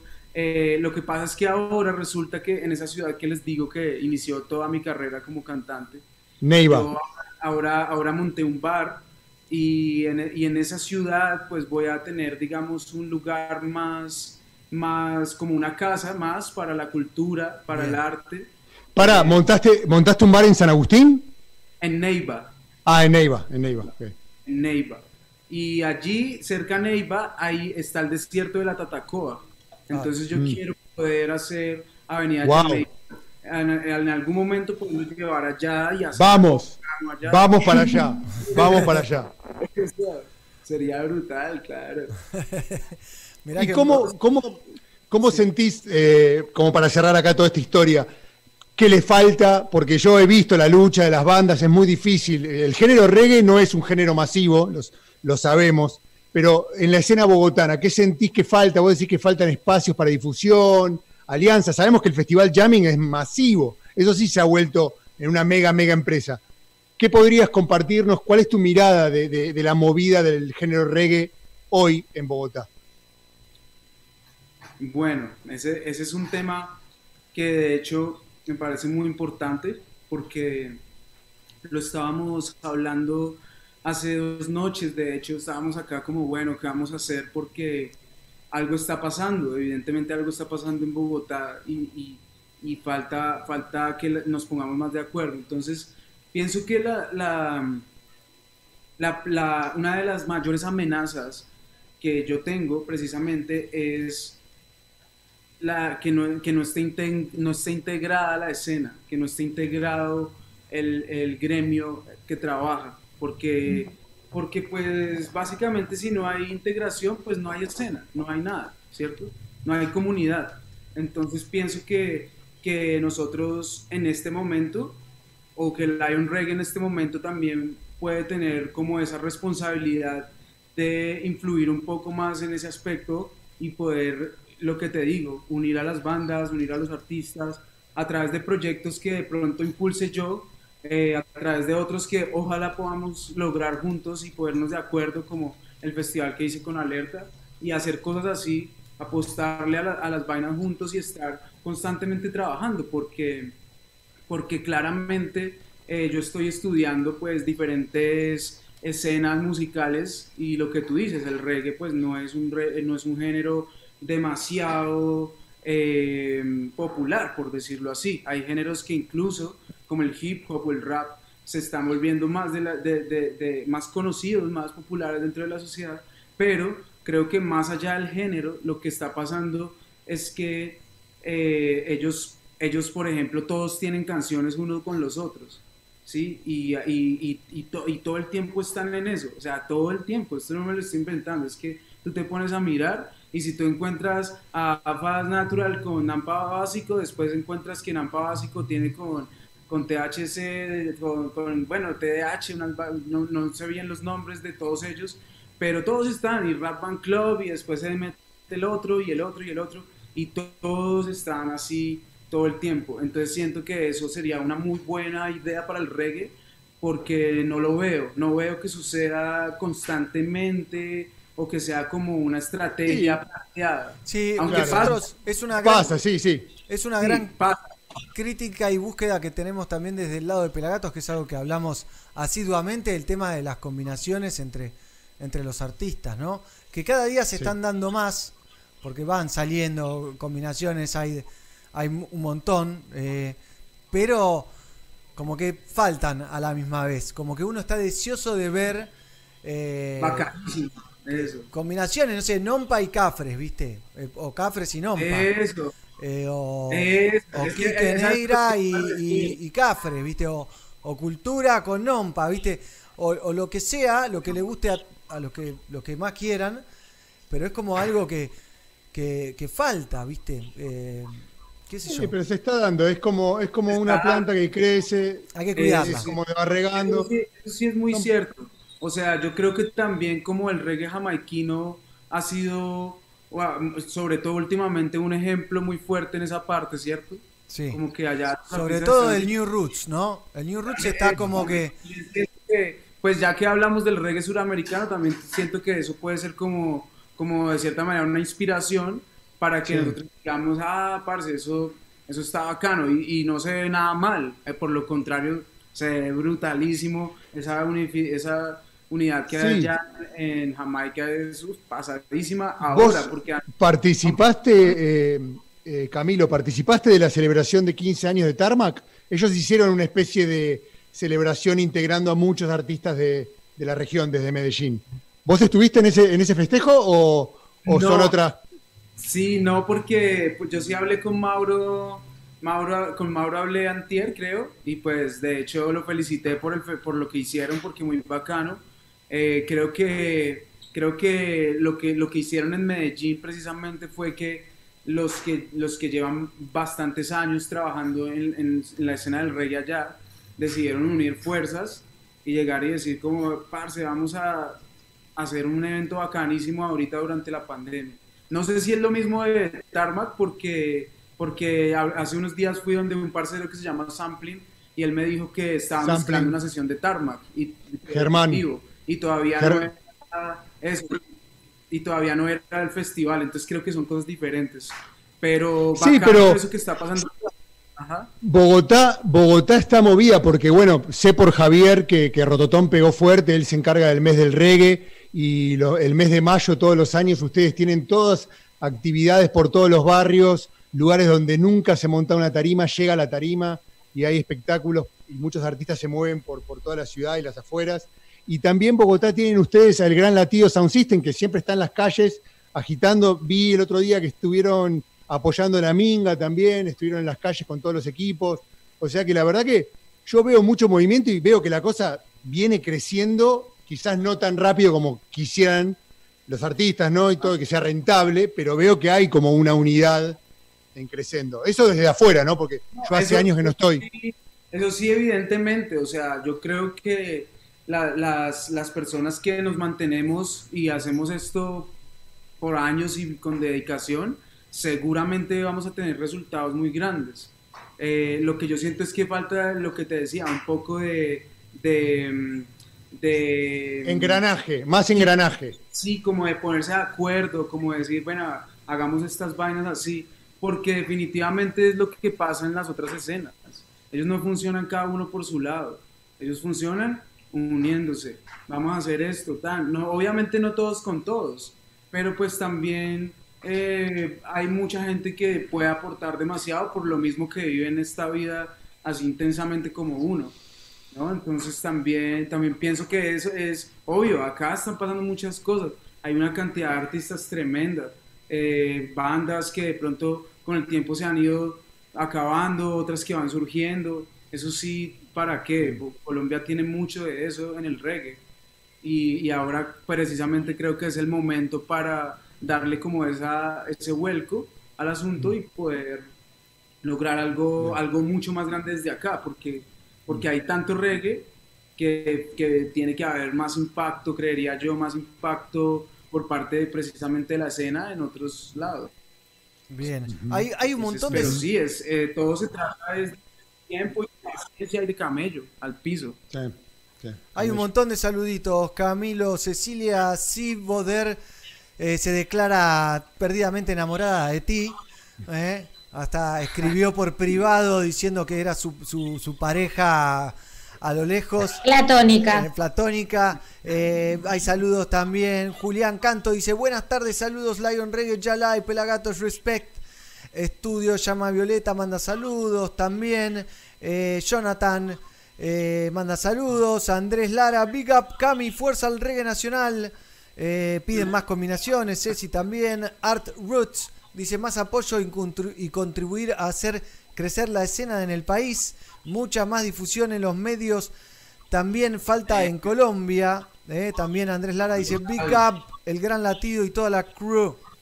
Y Cecilia dice que la busques en Instagram, arroba ceci-secas. Yo creo que podemos terminar haciendo un programa así, ¿no? Como de conectar gente, a ver si. Pero No, es que, Está muy un bien. Saludo, la- un saludo para todos también, de verdad que bacano pues tener, tenerlos a ustedes allá en Argentina, tener a toda la gente que está conectada, me imagino están desde diferentes lados, diferentes países, ciudades. Gracias de verdad porque gracias, pues es por ustedes que uno en realidad se levanta todos los días con un plan. Es como que yo abro los ojos y digo, papi, hoy hay que hacer esto y es porque toca lograr esto. Camilo, te, te voy a mandar, te voy a mandar un. ¿Te gusta el fútbol, verdad? El fútbol, claro. Bueno, yo, yo te mando un centro al área chica, vos fijate si la parás y la clavás. ¿Te animás a, a interpretar un, un pedazo de una canción? De la que va a ser con Quique Neira. De la que va a salir con Quique Neira, ¿no? para toda la gente, para, con- para convidarnos un poco de tu voz y tu talento para la gente que está conectada. Sí, por supuesto. Vamos con esa. Voy a, voy a cantar un pedacito, a ver. ¿Cuál pedacito de, de esa canción puede ser? Puede ser. ¿Y yo qué debo hacer para salir de esto? Ya para qué cargo este sentimiento. Si es veneno que me mata y me mata. Y ya no quiero más. No insistas ya, no busques más. Que todo tiene su final. Y un nuevo amor florecerá en mis sueños. Ajá, ajá. Yes. Bien ahí. Es como que si a Kike Negra le vas con una canción de amor, es como que no te puede decir que no también, ¿no? Porque. eh, También, bueno, claro. es así. Es, Somos así. Es un especialista total, absoluto de- de- del reggae lover. Hay más saluditos, ¿eh? Grande reggae latino, Lion Reggae, Pelagato, dice Oscar Zavala. Te escuchamos desde Guatemala, Lion Reggae, saludos, dice Eric. Eh, bueno, más saludos, grandes, gracias a todos los que impulsan esta cultura. Bueno, un montón de gente ahí disfrutando de esta charla. Camilo, entonces 23 de noviembre, que es el miércoles que viene, si no me equivoco. Eh, Eh, no. No. No, Es, cae eh, el lunes. 23 es lunes. Es este lunes, no en 8. El otro. Sí, si no estoy más el lunes, más martes, no, no tengo claro el día, pero es el- ya sabemos que es el 23 fijo. que Bien. Ya va a estar en todas las plataformas y además que estamos haciendo un video animado súper bacano. Entonces ese también va a estar ese día ahí ya montado, brutal, brutal. Qué bien. Eh, qué bien. Camilo, ¿a dónde in- invitamos a la gente a conseguir tu música, tus redes? Vi que en tu página tenés libre descarga de varias canciones o son los discos completos. Eh, en la página se puede, se puede descargar las canciones nuevas en www.lionreggae.co. Estamos dando el, el- el nuevo disco, ahí la descarga de una en alta definición. Solo las personas que se suscriben a la página y la siguen.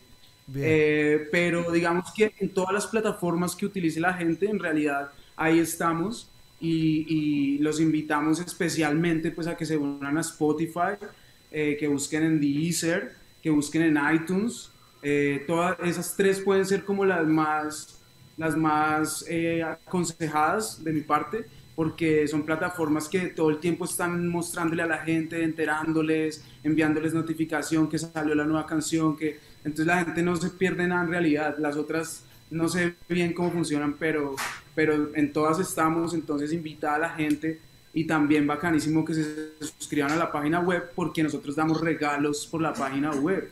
O sea, nos hemos regalado hasta ropa por la página web y hemos Buenísimo. enviado cosas, muchas cosas a gente en otros países que solo por estar ahí se resultan ganándose algo.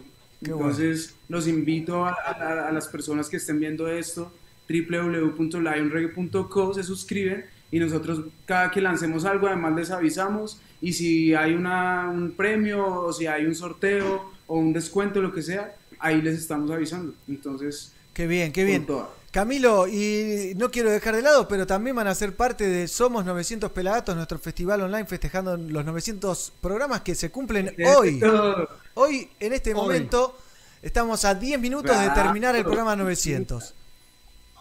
Así que contanos un poquito lo que están No, preparando, si se puede saber, ¿no? Ay, ay, Pues, ay. Ay, ay, ay. Bueno, lo, lo que estamos preparando para este festival es muy bacano porque eh, teníamos dos opciones y una iba a ser eh, tocar, tocar con, con unos músicos y otra va a ser tocar en un super estudio de cintas. Entonces, pero en el estudio de cintas no pueden ir todos los músicos, entonces estábamos como, ¿qué hacemos? ¿Qué hacemos? Y decidimos, mejor entonces, vamos a ir al estudio de cintas para darle como ese toque así, parce, mejor dicho, el sound system total, ¿sí? Y, y- y eso es lo que se viene, van a- vamos a tocar canciones nuevas, bien. vamos a, cantar un, un par de, ojalá podamos tener el tiempo para con- cantar un par de clásicos, pero por ahora eso es lo que les puedo decir, unas canciones nuevas brutales en un formato bacanísimo. Buenísimo. Súper, súper bacano. Qué bien. Bien, qué bien. Qué bueno. Una alegría total. Sí, brutal, ¿no? Y felicitaciones a ustedes porque son muchos programas, me imagino, ¿cuántos años ya? No 15. sé. Imagínate, ¿sí? Entonces también, yo, yo que también llevo 11 años en esto, pues, parce, a toda la gente que, que la guerrea y camella y no se saca de la cabeza sus propósitos, la buena, porque de eso se trata, de nosotros ser autónomos y no estar dependiendo ahí, parce. El, el otro día, eh, Camilo, estábamos escuchando con el negro una canción de Rico Rodríguez que, que fue una grabación en vivo en Argentina, que sacaron junto una, una, una backing band que se armó acá, que se llamó Roots to the Bone, y la canción se llama Trying to Reach the Top, ¿no? Tratar de alcanzar la cima. Yo le decía al negro la reflexión, le digo, está bueno alcanzar la, la cima, tener esa visión, esa meta, pero importante la forma, ¿no? Total. Si puede Exacto. ser, trabajando en equipo, va a ser mucho más alegre ese compartir finalmente, ¿no? Ese logro. Y cuando, cuando vos pones eso en, en práctica, te das cuenta que la cima la estás viviendo si estás compartiendo. Porque la alegría es ahora. Claro. No estás esperando, ya estás, ya estamos, ¿entendés? Si lo estamos haciendo en equipo. Si lo disfrutamos, Entonces- lo estamos haciendo bien. vale lo que se vive, exacto, lo que, lo que, lo que te digo, la- lo que uno tiene en la cabeza cuando se despierta, eso es lo que en realidad vale y qué chimba que la gente pueda tener como ese respaldo de nosotros, ¿no? Como que, parce, si se puede, háganle, háganle que acá estamos, yo haciendo mis canciones, ustedes llevando música, llevando alegría, o sea, un montón de cosas que son indi- indispensables, ¿no? Entonces, felicitaciones por eso. Gracias, Camilo. y acá estamos siempre. Hay más saludos desde Córdoba, de Jesús María, manda Sergio, también saludos de Tandil, eh, Argentina, dice Marcelo, aguanta el reggae. Eh, bueno, mandan saludos de todos lados. eh. Camilo, y para cerrar la nota, tengo cargado un show en vivo de Lion Reggae, obviamente, haciendo mi raíz en vivo en Bogotá. Bacanísimo. Que con bailarinas y, y demás, ¿no? ¿Hay algo así ahí? Sí, es que ese, ese- esa canción precisamente a mí me la pidieron un, un canal de televisión de acá, se llama Señal Colombia, y me acuerdo que esa vez eh, me pidieron hacer una canción bambuco reggae. Entonces yo quedé como, ¿what? Listo, de una, y salió esa canción, Mi Raíz, y, y pues va- por eso ese día también, ese día precisamente tocamos con Sonaganja. Mirá, ese justo. día... Ah, mirá qué conexión. Mirá, no, no sabía, ¿eh? Lo agarré porque... lo- Sí. Ese día seguía Zona Ganja después de eso y, y- y, pues nosotros queríamos como aprovechar ese show que fue acá en Bogotá, en el norte, queríamos aprovechar para mostrar un poco el folclore, pero desde esa manera. Entonces, bienvenida a la gente a verlo, se fue hace unos años y, y qué recuerdo tan, tan lindo, de verdad, qué chimba que lo Bueno. hayan escogido. Gracias, Cami. Nos vemos, seguimos en charla, seguimos en conexión por el lanzamiento del temazo con Quique Neira. Fuerza, hay un reggae aquí a la orden en la casa, se me cuidan. Saludos. Vamos a ver Gente. entonces a Lion Reggae en vivo en Bogotá, haciendo mi raíz.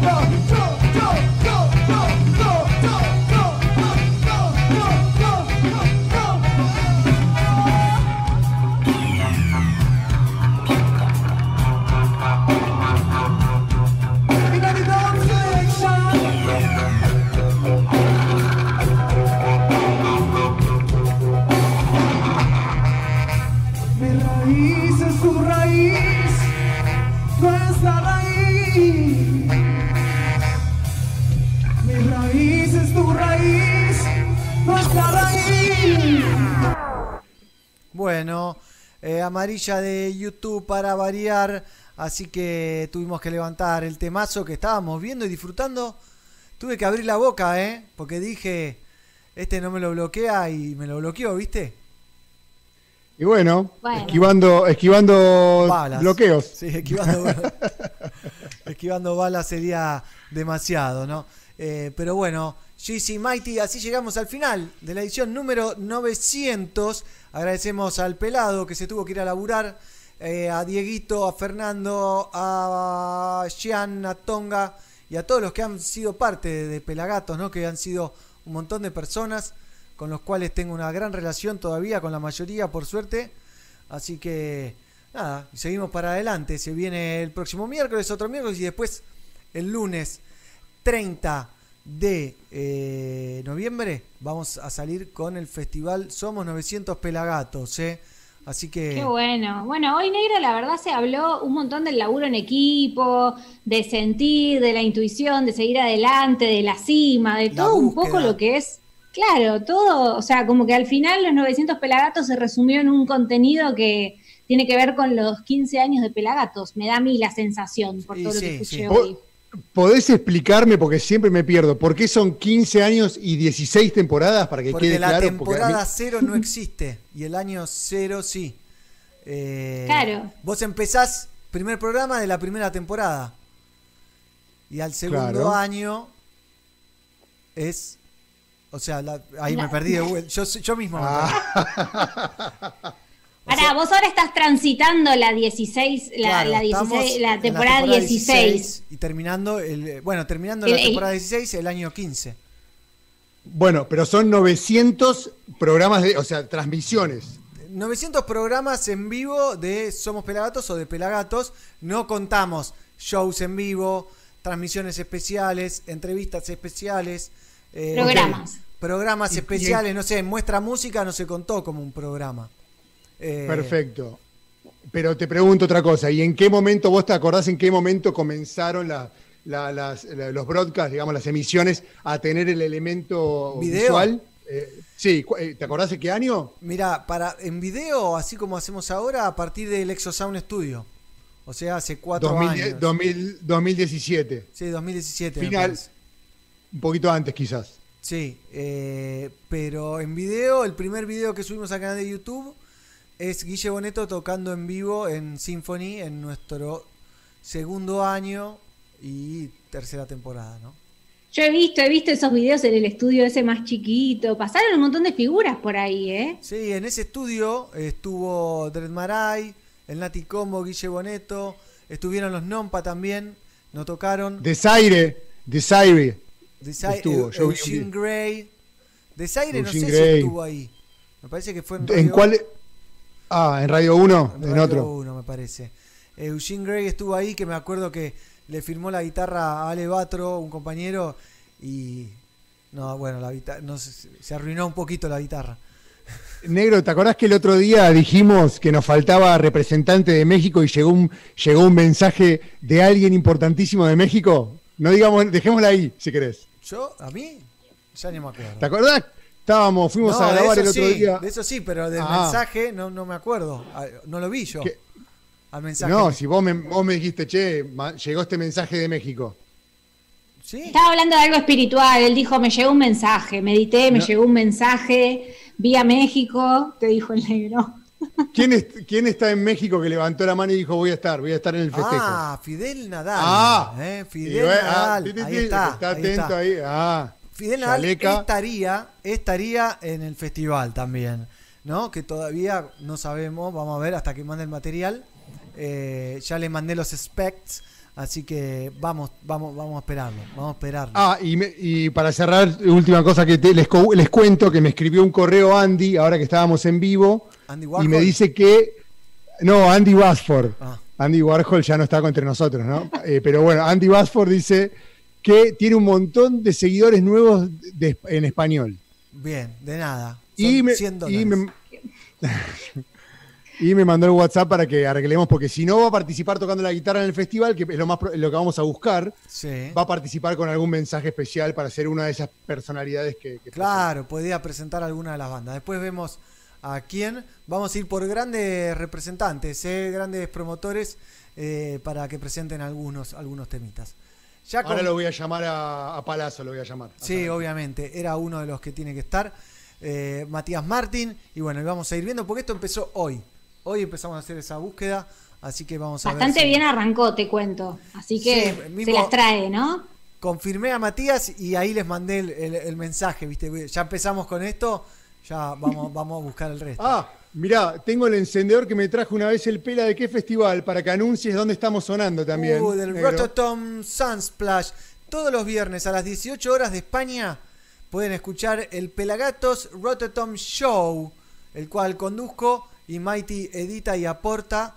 Así que están muy y, buenas las y yo versiones. como oyente de siempre digo que está buenísimo. Está O sea, bueno, está muy bueno. Están muy buenos. Porque hace muy poco buenos. nos dijeron que en este programa pasamos poca música.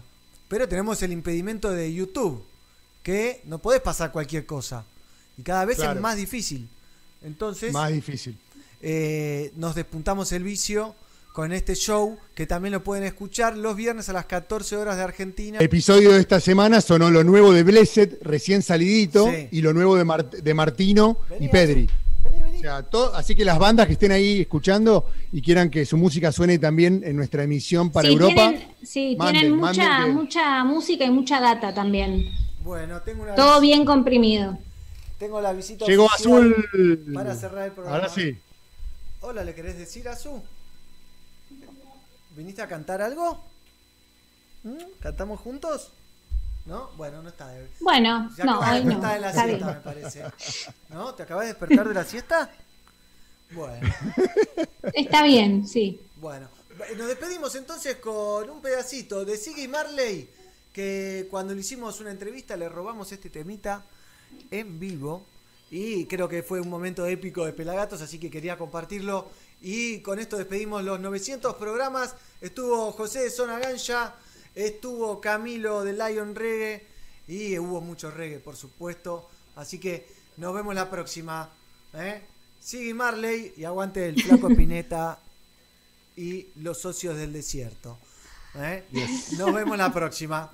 I don't want to be um, out of my place, but can you sing a little uh, uh, song uh, with one of those lovely guitars you have in your background, please?